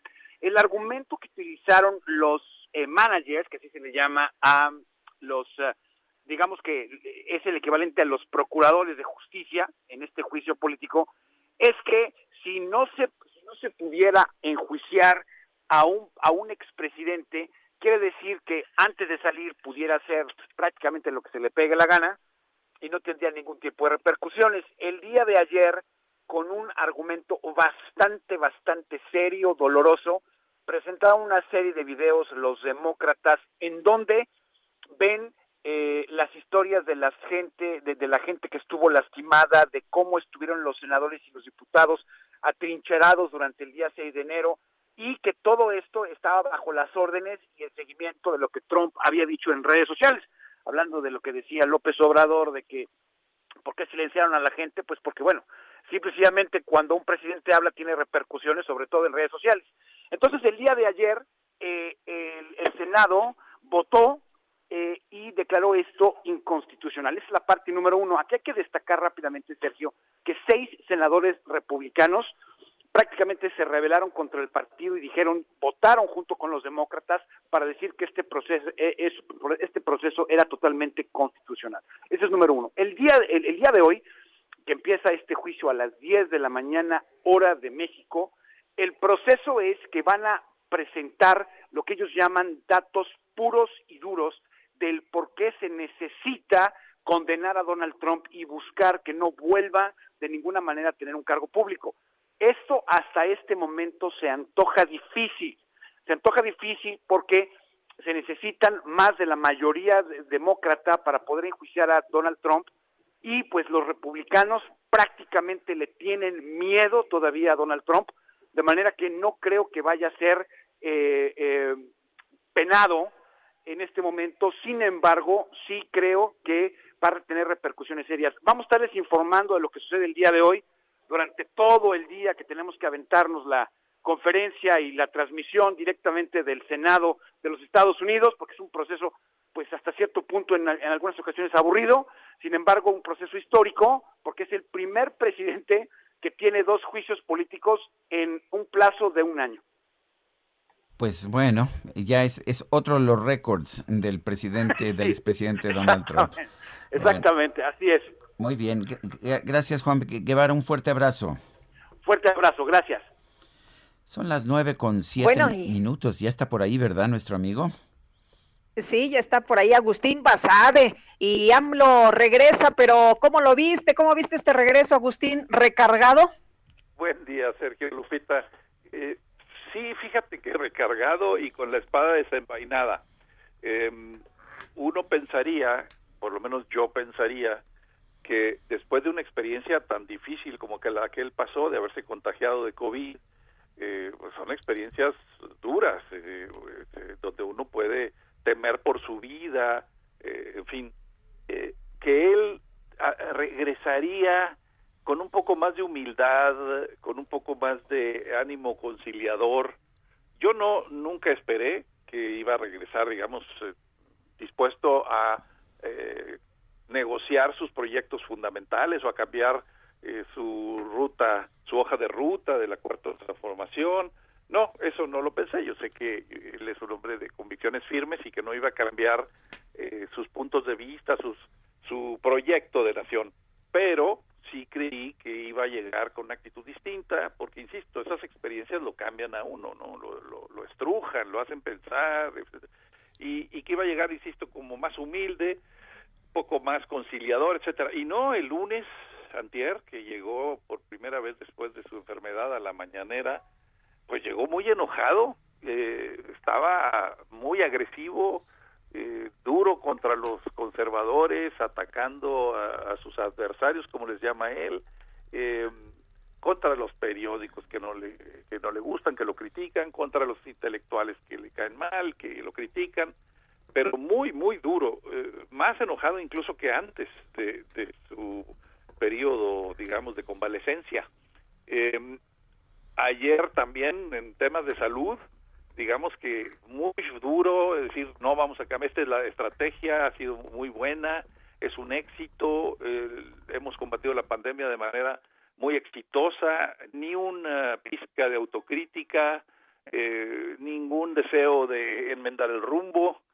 Y hoy eh, habló del aeropuerto, del aeropuerto de Santa Lucía y de las razones por las cuales canceló el proyecto de Texcoco, igual con una gran ah, eh, agresividad, yo diría, está, enojado el presidente. No sé por qué, pero está, bueno, más enojado que antes. Y eh, digamos que está reafirmando su que no va a cambiar un ápice su política energética, que no está dispuesto a, a cambiar eh, lo de las energías sucias o las energías por las energías limpias, eh, que no va a cambiar nada de lo del aeropuerto, que no va a cambiar nada en el eh, la política sanitaria, de la lucha contra la pandemia. Eh, en, suma, estamos viendo a un presidente que no cambió, eh, no digamos sus proyectos o sus ideas, eso yo ya lo daba por hecho que no lo iba a cambiar, sino su actitud. hoy en la mañanera le preguntó un periodista, bueno, ¿qué, qué, qué le hizo pensar o qué cambió en usted en este periodo que estuvo enfermo? Y dijo, me sirvió para reafirmar mis ideas y mis, mis eh, convicciones. Em, es decir, sí, como dices Lupita, un presidente recargado, em, yo diría, no sé por qué, más enojado. Eh, y bueno, lo que se anticipa, lo que se prevé, eh, lo que podemos, creo, vaticinar es que, pues de cara a las elecciones va a haber más rispidez, más eh, ataques a, los conservadores, como él les llama, que es ese cajón desastre en donde entran todos aquellos que no están de acuerdo con él en cualquier cosa, que va a haber más, pues más fricciones con, con, con la oposición, eh, que sí se va a meter de lleno en, el proceso electoral eh, y que va a seguir machacando con los ataques a sus, eh, pues en realidad los considera enemigos aunque les diga adversarios y que, insisto, pues no, ese, esa cosa que algunos imaginamos de que podría ser un poquito más conciliador, de ponerse en plan de jefe de Estado, situarse por encima de los partidos políticos, no, eso no va a ocurrir. Yo no lo veo, lo yo veo va a seguir igual, incluso más duro. Pues sí, muy bien, Agustín, como siempre, qué gusto escucharte, buenos días. Gracias, Lupita, gracias, Sergio, un abrazo a los dos, saludos al auditorio. Gracias, Agustín Basabe, y vamos con Mónica Reyes, nos tiene información. Adelante, Mónica. Gracias, gracias Sergio Lupita, ¿qué tal amigos? Qué gusto saludarlos esta mañana de miércoles, mitad de semana. Y bueno, pues ya viene el 14 de febrero, faltan cuatro días. ¿Y qué podemos hacer? Regalarle a nuestra pareja un tratamiento que prolongue el placer. ¿De qué se trata? Pausazo nos explica. Adelante, Pau. Se trata de que este mes es el mes del amor, mi Moni, del amor y del placer. Todos queremos estar al 100 con nuestra pareja en la vida íntima porque es muy importante. Y llegó Black is the New Blue a México. ¿Y qué es esto? No sé si ustedes recuerdan las pastillas azules que pues nos ayudaban a tener mayor rendimiento, cuatro horitas de placer, pero con muchísimos efectos colaterales, dolores de cabeza, hipertensión, incluso había hombres que se morían de infartos. Bueno, bueno, la tecnología avanzó y sacó Black is the New Blue, que es el último tratamiento con la última tecnología para que usted, hombre, tenga placer y placer al máximo, no cuatro horas. El momento que quiera, cuando usted quiera, más potencia y más placer. Marque en este momento al 800 mil 800 mil porque si usted marca en este momento, en la compra de un tratamiento yo le voy a mandar otro completamente gratis para que no solo disfrute febrero, sino marzo, abril, mayo, junio, todos los meses del año con su pareja al 100% igual. Mujer, si usted quiere regalarle algo ganador a su marido y dice, ¿cómo lo voy a consentir? ¿Y cómo me puedo consentir? Pues es pedir Black is the New Blue. Llame en este momento al 800 mil porque si marca en este momento en la compra de uno se lleva otro completamente gratis, mi Moni, ¿cómo ves? Perfecto, a marcar amigos, no pierdan la oportunidad. Gracias, Pau. Gracias a ti, mi Moni. Regresamos, Sergio y Lupita. Gracias, Mónica Reyes. Son las 9 de la mañana, 9 de la mañana con 14 minutos. Esta mañana el INEGI dio a conocer información sobre los viajeros internacionales a México. Y bueno, pues resulta que en el 2020 llegaron a nuestro país 51.1 millones de visitantes extranjeros eh, parece mucho, pero es una disminución de 47.5% sobre los 97.4 millones de visitantes que tuvimos el año anterior. También los turistas internacionales bajaron de 45 millones a 24 millones, mientras que el gasto total de los visitantes extranjeros a México bajó de 24 mil 573 millones de dólares en 2019 a 11.024 millones de dólares en el 2020. Es una caída del 55%. Dolió sobre todo en las zonas turísticas de nuestro país. Adelante, Lupita. Bueno, hoy estaba viendo una fotografía de Miguel Torruco, el secretario de, de, Turismo, dice que pues va en camino a la celebración y toma una foto ahí adentro de un avión eh, dice que va en camino a la celebración del aniversario de la Fuerza Aérea Mexicana, un evento que será encabezado por el presidente Andrés Manuel López Obrador allá en el aeropuerto este de Santa Lucía y se ven ahí los invitados, está el gobernador de Hidalgo y también está el gobernador del Estado de México. Pues me parece bien. Vamos con otros temas. El gobierno capitalino informó que las tiendas departamentales y los centros comerciales de la Ciudad de México retomaron labores. Vamos con Carlos Navarro que nos tiene la información. Adelante, Carlos. Buenas tardes, buenos días Sergio y Lupita, les saludo con gusto a ustedes el auditorio bien comentarles que las tiendas departamentales y los centros comerciales de la Ciudad de México que retomaron labores ayer descartaron tomar en cuenta la propuesta del gobierno local que consiste en operar las 24 horas del día para evitar aglomeraciones. La Secretaría de Desarrollo Económico informó que se, se comunicaron con los 338 centros comerciales y las 263 tiendas departamentales que retomaron actividades. Al corte de las 14 con 45 horas de ayer, ningún centro comercial o tienda departamental había manifestado la intención de operar las 24 horas, situación que puede cambiar si alguna de estas unidades económicas considera necesario implementar este esquema. La gran mayoría hará uso de un horario de entre las 9 y las 22 horas del día. Recordemos que estas tiendas, centros comerciales regresaron a trabajar con 60.490 personas que forman parte de estos centros. A la jefa de gobierno, Claudia Sheinbaum, informó que, que todos habían tomado en cuenta esta posibilidad, sin embargo, por temas de logística, no todas la van a emplear. Escuchemos. No todas van a abrir las 24 horas, algunas decidieron tener sus horarios normales, algunas cierran a las 7, a las 8, a las 9, y ahí están en coordinación con seguridad ciudadana para que se les pueda dar seguridad. Em, y no tengo un reporte hasta ahorita del número de personas que ha asistido a las plazas, más bien que se ha desarrollado todo en, eh, en calma sin ningún problema. Recordarle a nuestros radioescuchas que los 338 centros comerciales y las 263 tiendas departamentales, el aforo permitido es solo del 20%. Van a operar de martes a domingo y en estos lugares se va a implementar el uso del obligatorio del código QR. Además, se van a tener que aplicar pruebas semanales a los trabajadores, principalmente de piso, que sería el 20% de ellos. Sergio Lupita, la información que les tengo. Muy bien, pues uh, muchas gracias, Carlos Navarro. Hasta luego, buenos días. Buenos días, oye, y ya ha llegado el avión ahí a, Santa Lucía, donde va a inaugurarse una primera parte, de acuerdo con lo que dio a conocer el presidente en la mañanera, pues está bajando ya en estos momentos de la aeronave. Muy bien, es el, uh, es, eh, fue un vuelo cortísimo, por supuesto, en un Boeing 737 de la Fuerza Aérea Mexicana. Y vamos con, con otros temas. Odín Dupeirón regresa, regresa con el espectáculo 2222 que se ha convertido pues en un espectáculo muy popular. Vamos a hablar precisamente con Odín Dupeirón para pues saber de qué se trata. Odín, ¿cómo estás? Buenos días. ¿Qué tal? Buenos días, muy bien aquí ya listos. Odín, cuéntanos de 22-22, ¿por qué ha tenido tanto éxito? ¿Cuál es su atractivo?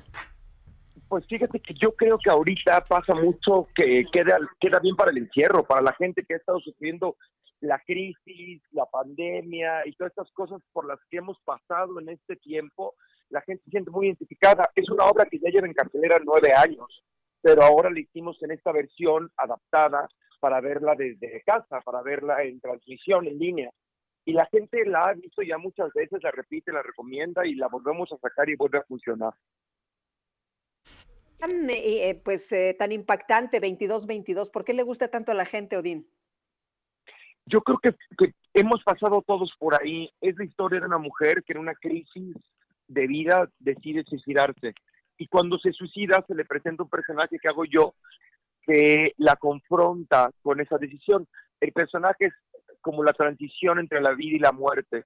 Entonces es una obra que es de humor negro, es muy chistosa, pero todos hemos pasado por este, ¿por qué a mí? ¿Por qué ahora? ¿Por qué yo? ¿Por qué esto? La vida siempre es terrible. Y entonces este personaje la confronta con un, porque así es la vida, porque siempre puede ser peor, porque hay que salir adelante de las circunstancias. Entonces es una obra muy chistosa en la que todo el mundo se puede identificar. Eh, eh, ¿Cómo, cómo, eh, cómo, cómo, se puede, cómo puede uno entrar a ella? ¿Cómo puede uno verla con esta, en esta nueva presentación? Los boletos están de venta en eTicket, es una plataforma de boletos para, para eventos eh, virtuales. eTicket.mx, ahí entras, buscas Odín Dupeirón, te sale el evento y compras los boletos, te llega. El boleto, el, la obra se presenta a las 8.30 el 13 de febrero, pero está abierta 24 horas, es decir, que si tú la compras y no puedes a las 8 del 13 de febrero, tienes 24 horas para ver la obra. Me parece muy bien, Odín, y te agradezco el haber conversado con nosotros esta mañana. Muchísimas gracias a ustedes, cuídense mucho, les mando un abrazo. Igualmente, buenos días. Bueno, y son... vámonos. Sí, vamos con Mónica Reyes, nos tiene más información. Adelante, Mónica. Muy buenos días, qué gusto estar con ustedes. Sergio Lupita, amigos del Heraldo Radio. Vamos a platicar en este momento sobre la salud bucal. Y ya tenemos con nosotros al doctor Alfonso Acescaso, egresado de la Universidad Tecnológica de México, con especialidad de prótesis fija. Y obviamente también esta especialidad la hizo en su alma mater. Ha sido profesor, conferencista nacional y ha tenido múltiples participaciones en radio y en televisión. Bienvenido Bienvenido, doctora Cescaso. Gracias, Mónica. Buen día. Buen día. Pues, ¿cuáles son las principales enfermedades que padecemos los seres humanos en nuestra dentadura, doctor? Bueno, la principal enfermedad en la boca es la caries dental y en la, etapa adulta la enfermedad periodontal. La caries dental pues ataca la estructura dura del diente, se crea una cavidad cariosa, hay dolor si profundiza más y la enfermedad periodontal es cuando se pierde el hueso, el diente empieza a aflojarse y eso se llama enfermedad periodontal, periodontitis o parodontitis. ¿Y cuál es la causa de tener La causa es pues, una, una, higiene inadecuada o falta de higiene. Yo tengo un lema que si llega al público de ustedes sería muy bueno. Para tener una boca sana no hay que ser limpio, no hay que ser limpio, hay que ser extremadamente limpio y eso se logra utilizando hilo dental entre cada uno de los dientes y las muelas tres veces al día, cepillándose tres veces al día con un cepillo suave y cuando menos acudir a dos limpiezas por año con un profesional de la salud para que nos realice una limpieza profunda con ultrasonido, aeropulido, pulido y aplicación de fluoruro. Claro, esto es muy interesante lo que nos dice, doctora Cescaso. ¿Desde qué edad los pequeños ya pueden ir a consulta? Bueno, hay especialidades, especialidades de odontopediatría y desde muy temprana edad pueden acudir al, dentista, ¿no? Yo soy especialista en adultos, mi especialidad es la prótesis y veo problemas de resolución protésica, es decir, todas las personas que pierden algún diente o muchos dientes o todos los dientes, esa es especialidad, resolverles o reponerles los órganos faltantes por la causa que sea, no ya sea caries, enfermedad periodontal, accidente, o sea, por algún golpe o por alguna ausencia congénita que el paciente haya nacido sin dientes. Es importante esto que menciona, doctor, porque su especialidad, como ya lo dijo, son las prótesis fijas y sí hay que poner mucha atención para consultarlo, ¿no? Sí, Pues es muy interesante lo que nos está platicando, doctor. Lamentablemente el tiempo apremia, pero recuerden ustedes, queridos amigos, doctor Alfonso Acescaso, especialista en prótesis fija. Ha sido un gusto platicar con usted, doctor. Gracias, Mon. Igualmente, un saludo a su auditorio. Gracias a usted. Muy buenos días, Sergio Lupita. Continuamos. Gracias, Mónica Reyes. Son las 9 de la mañana con 24 minutos. Mándenos un mensaje de voz o un mensaje de texto a nuestro número de WhatsApp 552010 perdón, 552010 9647. Guadalupe Juárez y Sergio Sarmiento estamos en el Heraldo Radio. Regresamos.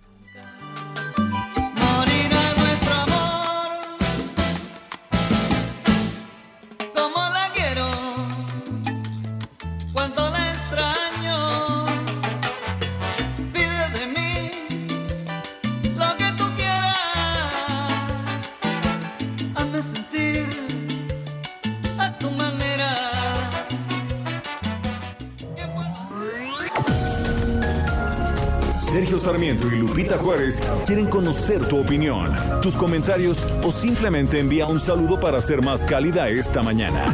Envía tus mensajes al WhatsApp 5520 109647. Heraldo Radio. Heraldo Radio. Continuamos con Sergio Sarmiento y Lupita Juárez por El Heraldo Radio. Quiero contarles del nuevo hotel Galería Plaza San Jerónimo, un hotel de Grupo Brisas que acaba de abrir sus puertas al sur de la Ciudad de México, muy cerca de la emblemática bandera San Jerónimo. De ahí el nombre. Estoy sorprendido porque tiene instalaciones realmente de primer nivel Chéquense, tiene 151 habitaciones y suites muy modernas, totalmente equipadas con Wi-Fi que no puede faltar. Encendido y apagado de luces touch que incluso puedes controlar desde tu celular y hasta usarlo como tu llave de habitación. Centro de negocios con sala de juntas, gimnasio, área de yoga, un piso ejecutivo, entre muchas otras cosas. Y lo que más me gustó es que es una mezcla de elegancia, modernidad y practicidad no solo para hospedarte por trabajo, sino también para hacer eventos a lo grande por su excelente capacidad y ubicación. Cuenta con un salón hasta para 900 personas, jardines hasta para 400, terrazas y un roof garden que está súper porque pues tienen bar, carril de nado, jacuzzis, imagínense las hermosas vistas desde ahí mientras te relajas en el jacuzzi bebiéndote un rico cóctel. ¿A poco no se antoja? Que si no están hospedados ahí, no importa. También puedes ir al bar para pasar una agradable tarde de amigos o incluso rentarlo para un evento. Así que no digan que no les conté de este nuevo lugar, ¿eh? Ya lo saben, Galería Plaza San Jerónimo, el lugar que mereces. Síguelos en sus redes sociales o visita su página web que aparecen en pantalla para más información.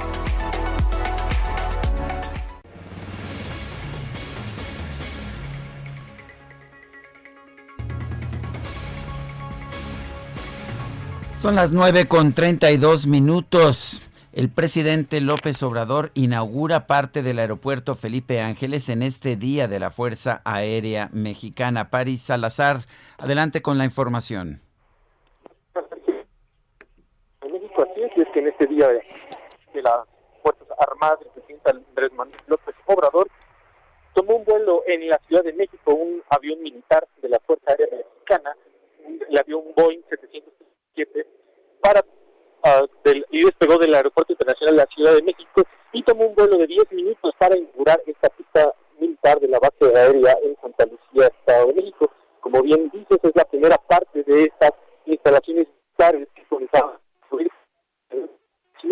y que quedan completamente concluidas en octubre, en marzo del 2022. El presidente Andrés Manuel López Obrador fue acompañado en este vuelo inaugural de aterrizaje de esta pista los secretarios de Relaciones Exteriores, Marcelo Ebrard, la secretaria de Gobernación, eh, Olga Sánchez Cordero, así como los gobernadores del Estado de México, Alfredo del Mazo, el gobernador de Querétaro, Francisco Domínguez, y el gobernador de Hidalgo, Omar, y también como el presidente de la Suprema Corte de Justicia, Arturo Saldívar, el presidente del Senado, Eduardo Ramírez, así como representando a la Cámara de Diputados, la diputada de esta viernes. El presidente Andrés Manuel López Obrador está por encabezar esta día de las Fuerzas Armadas y también por estar fue inaugurada esta pista militar que es parte del primer del primero eh, la primera parte de, de esta base del aeropuerto internacional de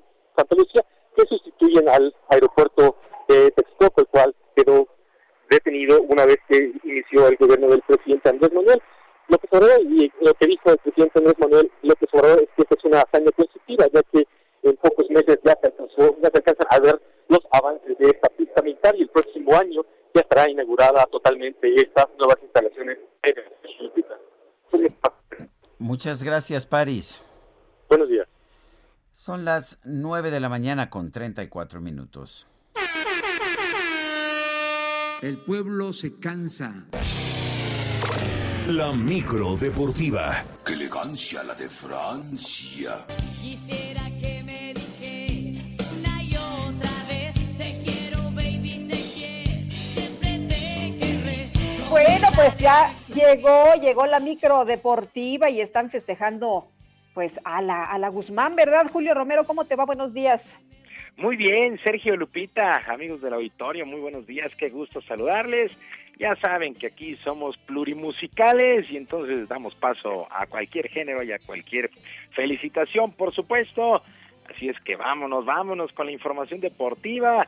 Todo se alista para que este jueves se lleve a cabo la gran final en el Mundial de Clubes entre los Tigres de la U de Nuevo León y el Bayern Múnich allá en Qatar.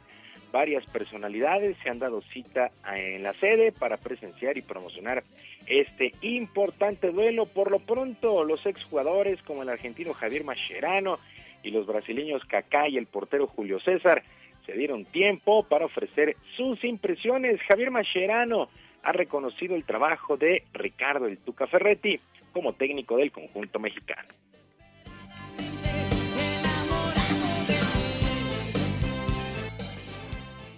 Bueno, Tigre ha demostrado ser un, un gran equipo, eh, los que tenemos la posibilidad de, ver, de verlo más a menudo, quizás ya sabíamos de, que bueno, Tigre viene hace años con, con el entrenador Ferretti llevando, consiguiendo títulos y, jugando a un gran nivel, así que, que nada, eh, la, impresión es la mejor.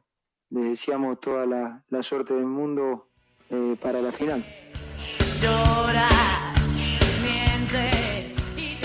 Bueno, pues ahí las palabras de Javier Mascherano, este exjugador argentino. Bueno, pues mucha suerte para el conjunto de los Tigres de la U de Nuevo León, que el día, el día de mañana estarán enfrentando a este equipo del Bayern. Bueno, también el día de hoy las semifinales, arrancan las semifinales en la Copa del Rey del fútbol español con el Barcelona visitando al Sevilla en el Estadio Sánchez Pizjuán, eh, el duelo a las 2 de la tarde.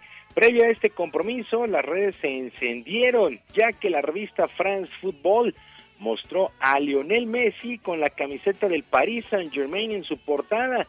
Ronald Koeman, técnico de Barcelona, restó importancia al señalar que el equipo galo y su entrenador Mauricio Pochettino solamente quieren protagonismo.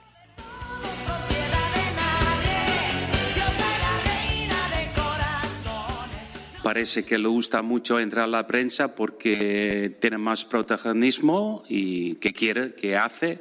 No me importa, para mí no es un, hombre importante para mí. Y los demás, yo creo que, que tenemos que hacer nosotros es preparar partido. Sábado nos toca a la vez en casa y martes jugamos Champions League contra París y así las cosas, ya la próxima semana, la próxima semana ya regresa la actividad de la Champions League. Bueno, pues esperemos que sea un, eh, un buen duelo este, el de el Barcelona contra el Paris Saint Germain. Mientras tanto, actividad en el abierto de Australia de tenis, segunda ronda, el argentino Diego Schwartzman se impuso 6-2, 6-0 y 6-3 a Alexander Müller, este francés, mientras que el austriaco Dominic Thiem también está en la siguiente ronda venció al alemán Dominic Koffer, parciales de 6-4, 6-0 y 6-2. En damas, la estadounidense Serena Williams superó a Nina Stanjovic de Serbia, 6-3 y 6-0. La jornada de este martes, pues un calor impresionante el que estuvo haciendo allá en Australia. Los jugadores se han quejado de eso, pero pues han dado buenos juegos en términos generales, pues así las cosas con lo que ha sido esta segunda ronda, lo que es mejor dicho, la segunda ronda allá en eh, Australia. También en un juegazo, el serbio Novak Djokovic, el número uno del mundo, superó al estadounidense Francis Tiafoe 6-3, 6-7, 7-6 y 6-3. Triunfo de Novak Djokovic le costó mucho, mucho trabajo al serbio ante un Tifoe que entregó pues un muy buen duelo eh, allá en Australia. Bueno, también la oficina del béisbol de las grandes ligas y el sindicato de jugadores han anunciado que la próxima temporada arrancará el primero de abril con un rol completo de 162 juegos por novena. Además de confirmar el calendario, se anunciaron varios cambios en el tema de reglas, ya que seguirán los juegos dobles para un equipo el mismo día para evitar el impacto de los viajes. También en temporada regular habrá corredor en segunda base para arrancar los extra innings, pero se regresa a la modalidad del bateador designado en la Liga Americana y el pitcher tendrá que batear en la Nacional. La temporada del 2020 tuvo estos ajustes, había bateador designado en ambas ligas, no, ya se quitó esto y regresa el pitcher para batear en la Liga Nacional. En temporada regular también, pues esta situación del corredor en segunda base. También se dio a conocer, esto sí es una triste noticia, se dio a conocer que a los 77 años falleció el coach, el legendario coach del fútbol americano de la NFL, Marty Schottenheimer, luego de batallar con el Alzheimer durante varios años. Schottenheimer dirigió 21 años equipos como los Browns de Cleveland, a los jefes de Kansas City, a los Pieles Rojas de Washington en su momento, ahora Washington Football Team, y los Cargadores de San Diego. Nunca, nunca pudo llegar a un Super Bowl. Descansa en paz Marty Schottenheimer, pues así las cosas con este legendario coach. Y el periódico The New York Times dio a conocer más detalles del accidente de helicóptero donde perdieron la vida el astro de la NBA del básquetbol Kobe Bryant, su hija Gianna y siete personas más el 26 de enero del 2020. Según investigaciones que fueron publicadas por este diario, el piloto Ara Sobayan habría ah, violado, mejor dicho, habría violado reglas que prohíben estar entre las nubes y volar hacia arriba, situación que pues lo habrían desorientado. Según el Comité de Segunda de Transportación Nacional, Sobayan comunicó que intentaba volar por encima de las nubes cuando la situación era contraria, es decir, caía rápidamente. Bueno, pues siguen los detalles de este terrible accidente de Kobe Bryant. Sergio Lupita, amigos del auditorio, la información deportiva este miércoles. Recuerde que estamos en Twitter en J Romero HB, J Romero HB, también en el canal de YouTube Barrio Deportivo, todos los días a las 5 de la tarde. Se va a divertir usted con la información deportiva que le tenemos. Así es que Barrio Deportivo en YouTube. Sergio Lupita, la información. Yo les mando un abrazo a la distancia. Muchas gracias, Julio. Muy buenos días. Buen día para todos. Son las nueve con cuarenta y dos minutos. La Secretaría de Salud de Chiapas cesó a la subdirectora de Educación y Enseñanza en Salud, Mariana Lazo Salgado. Eh, esto después de que ignoró la denuncia de acoso sexual realizada por la doctora Mariana Sánchez, quien posteriormente fue asesinada. Jenny Pascasio nos tiene la información. Jenny, adelante. ¿Qué tal? Muy buenos días, Sergio Lupita, para informarles que la subdirectora, como bien dices, de Educación y Enseñanza en Salud, Mariana Lazo Salgados, fue cesada de su cargo de acuerdo a un documento sellado por la Secretaría de Salud de Chiapas y firmado por el titular José Manuel Cruz Castellanos. El oficio no especifica las razones por las que queda fuera de la Secretaría, aunque Mariana Lazo Salgados es una de las acusadas de omisión en el caso Mariana Sánchez Dávalos, la pasante de medicina, víctima de feminicidio en Nueva Palestina, Ocosingo. Además, les comento que ayer Ana María Flores García, directora de la Facultad de Medicina Humana Campus 2 de la Universidad Autónoma de Chiapas, presentó su renuncia tras las acusaciones también de omisión en este caso. En un documento dirigido al rector de la máxima casa de estudios, la doctora también dijo que no tenía información suficiente para intervenir y ayudar a la joven pasante de medicina. Ahora será el doctor José del Carmen Rejón Orantes el nuevo encargado de la dirección de esa facultad. Por su parte, el Consejo Estudiantil continuará en paro de labores, ya que aún faltan puntos por cumplir en el pliego petitorio entregado a la UNACH y a Salud. En tanto, Fernando Cuauhtémoc, agresor de Mariana, agresor sexual, el compañero de la clínica donde trabajaba Mariana, continúa prófugo de la justicia. Jenny Pascasio, muchas gracias. Estaremos atentos. Muy buenos días. Buenos días. Y en la alcaldía Álvaro Obregón se han estado instrumentando operativos de seguridad para que los mercados y los tianguis puedan laborar en esta emergencia precisamente. Y vamos a platicar con Juan Jorge Pérez. Él es director general de gobierno de la alcaldía Álvaro Obregón. Jorge, gracias por tomar la llamada. Buenos días. Buenos días. Muchas gracias a usted, Lupita Sergio. Gracias. un gusto saludar a sus radioescuchas. Gracias, señor director. Cuéntenos cuáles son estas medidas que se están aplicando o cuáles son estos operativos, qué buscan y qué tanto se están respetando las medidas. Eh, claro. Bueno, primero eh, comentar que la alcaldía cuenta con 129 centros de abastos en lo que son los tianguis, mercados sobre ruedas y bazares, lo que implica un padrón de cerca de 15 mil comerciantes en, la alcaldía solamente en esto, en esta modalidad. Eh, con respecto al tema de la pandemia, a partir de eh, mes de marzo del año pasado, se empezó con las medidas de eh, más estrictas en el tema de seguridad y medidas sanitarias, ya que el, al declararse el semáforo rojo, en el, gobierno el gobierno de la ciudad dejó eh, a las alcaldías la encomienda de regular de manera especial el comercio, por lo que como alcaldía se tomó la determinación que solo se instalaran 20 de los 129 tianguis, pero que estuvieran en zonas donde no tenemos un centro de abasto cercano, un mercado, centros comerciales, principalmente en las zonas altas de la demarcación. Esto representó un gran reto, ya que eh, se tuvieron que realizar acuerdos con el gremio para implementar las medidas correspondientes. Eh, derivado de eso, se inició el, el programa Tianguis Seguro, el cual se denominó así, para ir complementando las medidas sanitarias. El programa tiene como finalidad generar las mejores condiciones de seguridad y sanidad. En esto eh, se implementan filtros sanitarios en entradas y salidas, uso obligatorio de cubrebocas, eh, toma de temperaturas, eh, tener la sana distancia, aplicación de gel antibacterial y la sanitización y jornadas de limpieza constante en los espacios en los que se colocan. Eh, principalmente esas son las la finalidad de este programa y que se ha trabajado de manera conjunta con el gremio, con los representantes, quienes en todo momento han sido solidarios para llevar a cabo las medidas aplicadas por, por el gobierno de la Ciudad de México. Ahora, eh, si, si ustedes no instrumentan estas medidas, ¿qué pasa con las afectaciones? ¿Cuánta gente se vería afectada precisamente, además de los, eh, de los tianguistas, ¿no? de los comerciantes?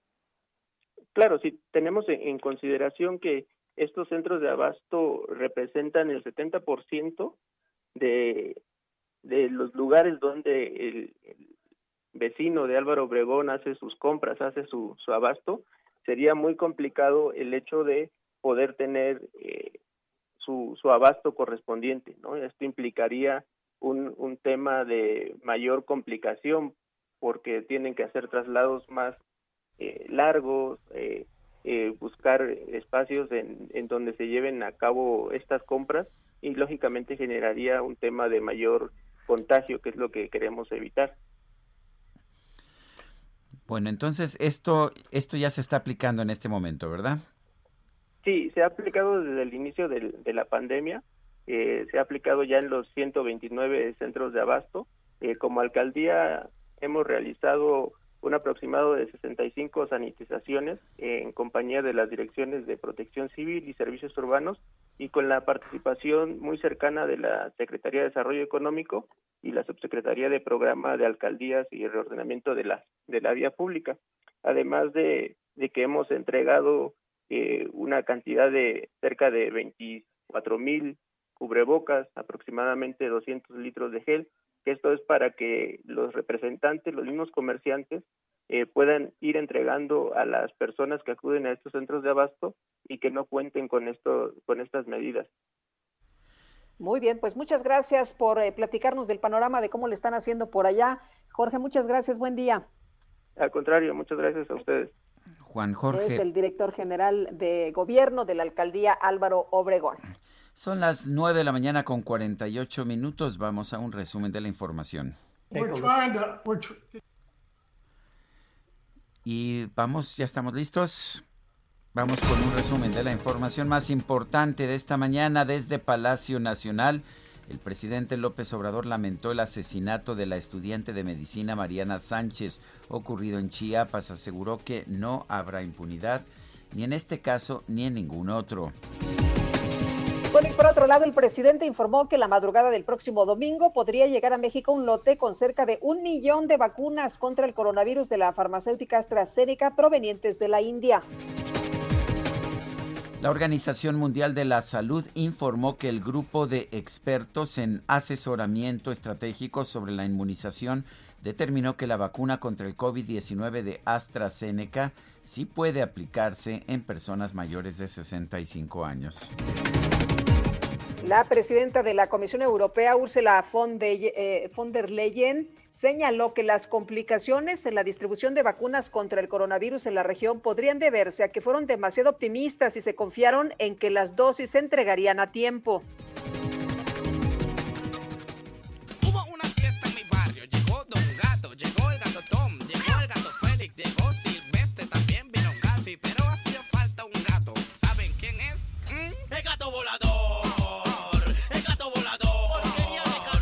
Redes sociales se hizo viral el video de una audiencia judicial del condado de Brewster, Texas, debido a que el abogado Rod Ponton se conectó por Zoom sin darse cuenta que tenía activado un filtro que lo hacía lucir como un gatito blanco, por lo que exclamó, aquí estoy, no soy un gato. Más tarde el abogado utilizó un tweet para dar un consejo. Si un niño usó su computadora antes de unirse a una audiencia virtual, verifique que los filtros están desactivados efectivamente. We're trying to, we're, tr- can you hear me, Judge? I can hear you. I think it's a filter. It, in the- it is, and I don't know how to remove it. I've got my assistant here. She's trying to, but uh, I'm here live. It's not. I'm not a cat. I can I can see that. Gastrolab con el chef Israel Arechiga. Ya llegó la hora del chef Israel Arechiga. ¿Cómo estás? Buenos días. ¿Qué crees? Te tengo una nueva, una buena. El, el chef Arechiga sí cumple sus Sí. promesas. Y bueno, aquí ¿Ah, tengo sí? mis chocolatines, aquí precisamente. Hola, muy buenos días, Lupita, Sergio. Buenos días. auditorio, Qué gusto saludarlos. Pan, pan de chocolate les llaman allá Así en es. Francia. Hoy, hoy les traje un pancito ahí, como, como bien quedé la semana pasada. Casi no te escucho, chef. No sé Ah, si. no, yo sí si te escucho. Yo, ¿Sí? Yo sí, lo- yo sí. Bueno, ah, bueno, es que yo estoy en la cabina con el claro. ah, que se, que se, que se junte un poquito más al ¿ahí me micrófono, ¿sí? mejor? Sí. Ah, no, vamos a cambiar el micrófono, ¿no? Parece que el Sí, lo estoy monitoreando y la verdad es que sí se escucha. Sí, ya lo escuchas Como- mejor, a ver. Ah, Es que yo lo quiero escuchar más cercano al Ah, Arechiga. eh, Sí. junto al oído, ¿verdad? Y si estuvieras aquí oído. estarías oliendo el aroma de los chocolatines. Ay, qué cosa. Y ya te hubiéramos perdido, Lupita, ya sabemos que no puedes Sí, tener un pan en la mano porque te perdemos. Hay que, hay que despedir el programa. Muy bien, pues eh, dejemos que Sergio disfrute de sus chocolatines. ¿Y qué nos cuentas esta mañana? Sí, hoy le tocó ser consentido. Hoy voy a platicar muy, muy poquito. Nada más quiero invitarlos a que todos los miércoles y todos los viernes sale el programa de Gastrolab en punto de las 3.30 de la tarde. Hoy vamos a tener a una de nuestras chefs de cabecera, a nuestra querida Gaby Ruiz. Estará haciendo ahí un plato espectacular. Estará haciendo algo llamado ramo de amor propio. Para que le echen un ojo, ya saben que, que en el Heraldo TV todos los miércoles y viernes a las 3 a las 3:30 de la tarde. Y bueno, pues hoy también les quería platicar un poquito que el fin de semana se celebra el Año Nuevo Chino. Así que ya ya sabemos, hay que darse una vuelta algún restaurante chino con su debida este, sana distancia, con sus debidas precauciones, pero, pero hay que celebrar un poquito esa diversidad gastronómica y cultural que hay en este país. México es de los pocos países en los que se puede comer prácticamente cualquier gastronomía del mundo y va a ser buena. No siempre vamos a encontrar grandes restaurantes y grandes lugares en la Ciudad de México y este fin de semana que es el Año Nuevo Chino, pues bueno, no, no, no estamos tan, tan, tan contentos con ellos después de todo este desastre del coronavirus y todo, pero este, pero pues bueno, la gastronomía no tiene la culpa y siempre van a tener mucho que aportar. Pues Israel, Muy gracias. bien. Entonces son los miércoles, ¿verdad? Los- Así es, miércoles y viernes, Miércoles. 3.30 de la tarde, Gastrolab. Hoy a las 3.30 ya ahí vamos a estar en el Heraldo TV. Y bueno, pues mañana nos escuchamos ya con un poquito más de tiempo. Y espero que disfrutes tus chocolatines, mi querido Sergio. Bueno, yo ya me, se me está haciendo agua a la boca, pero me, me he contenido. Pe- y no me dio Qué uno, eh, me dio tres. Y sabes qué, como no estás ¿Ah, aquí, sí? no voy a compartir contigo, pero bueno. bueno, gracias, un fuerte abrazo. Un Gracias, fuerte abrazo, chef. Lupita. Bueno, pues, Hasta luego, muy buenos ¿y qué días. crees, Lupita? Oye, antes de irnos, Sí. ya sé que nos vamos, pero antes de irnos, última hora, Nueva Zelanda está pidiendo a su población alejarse de las costas ante el riesgo de un tsunami luego de un sismo que fue bastante fuerte, 7.9. Muy bien, pues entonces, gracias Lupita y nos despedimos cuando son las 9.54. Eh, nos escuchamos mañana en punto de las 7 de la mañana. ¿Te parece bien, Lupita? Me parece muy bien que la pasen todos a todo dar este día y nos escuchamos mañana tempranito. Un abrazo, Sergio. Hasta entonces, gracias de todo corazón. Lo dejamos con la cita con Gali Galeano. Juro que hoy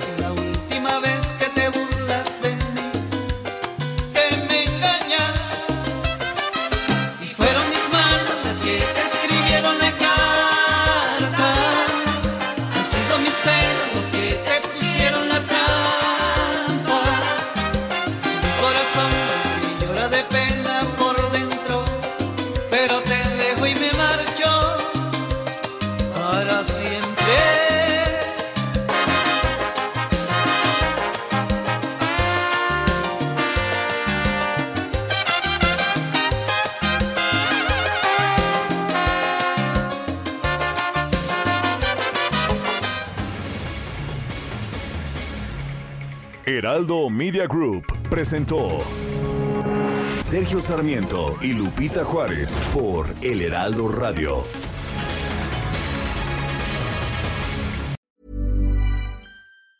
Hey, it's Danny Pellegrino from Everything Iconic. Ready to upgrade your style game without blowing your budget? Check out Quince. They've got all the good stuff shirts and polos, activewear, and fine leather goods, all at 50 to 80% less than other high end brands. And the best part? They're all about safe, ethical, and responsible manufacturing. Get that luxury vibe without the luxury price tag. Hit up quince.com slash upgrade for free shipping and 365 day returns on your next order. That's quince.com slash upgrade.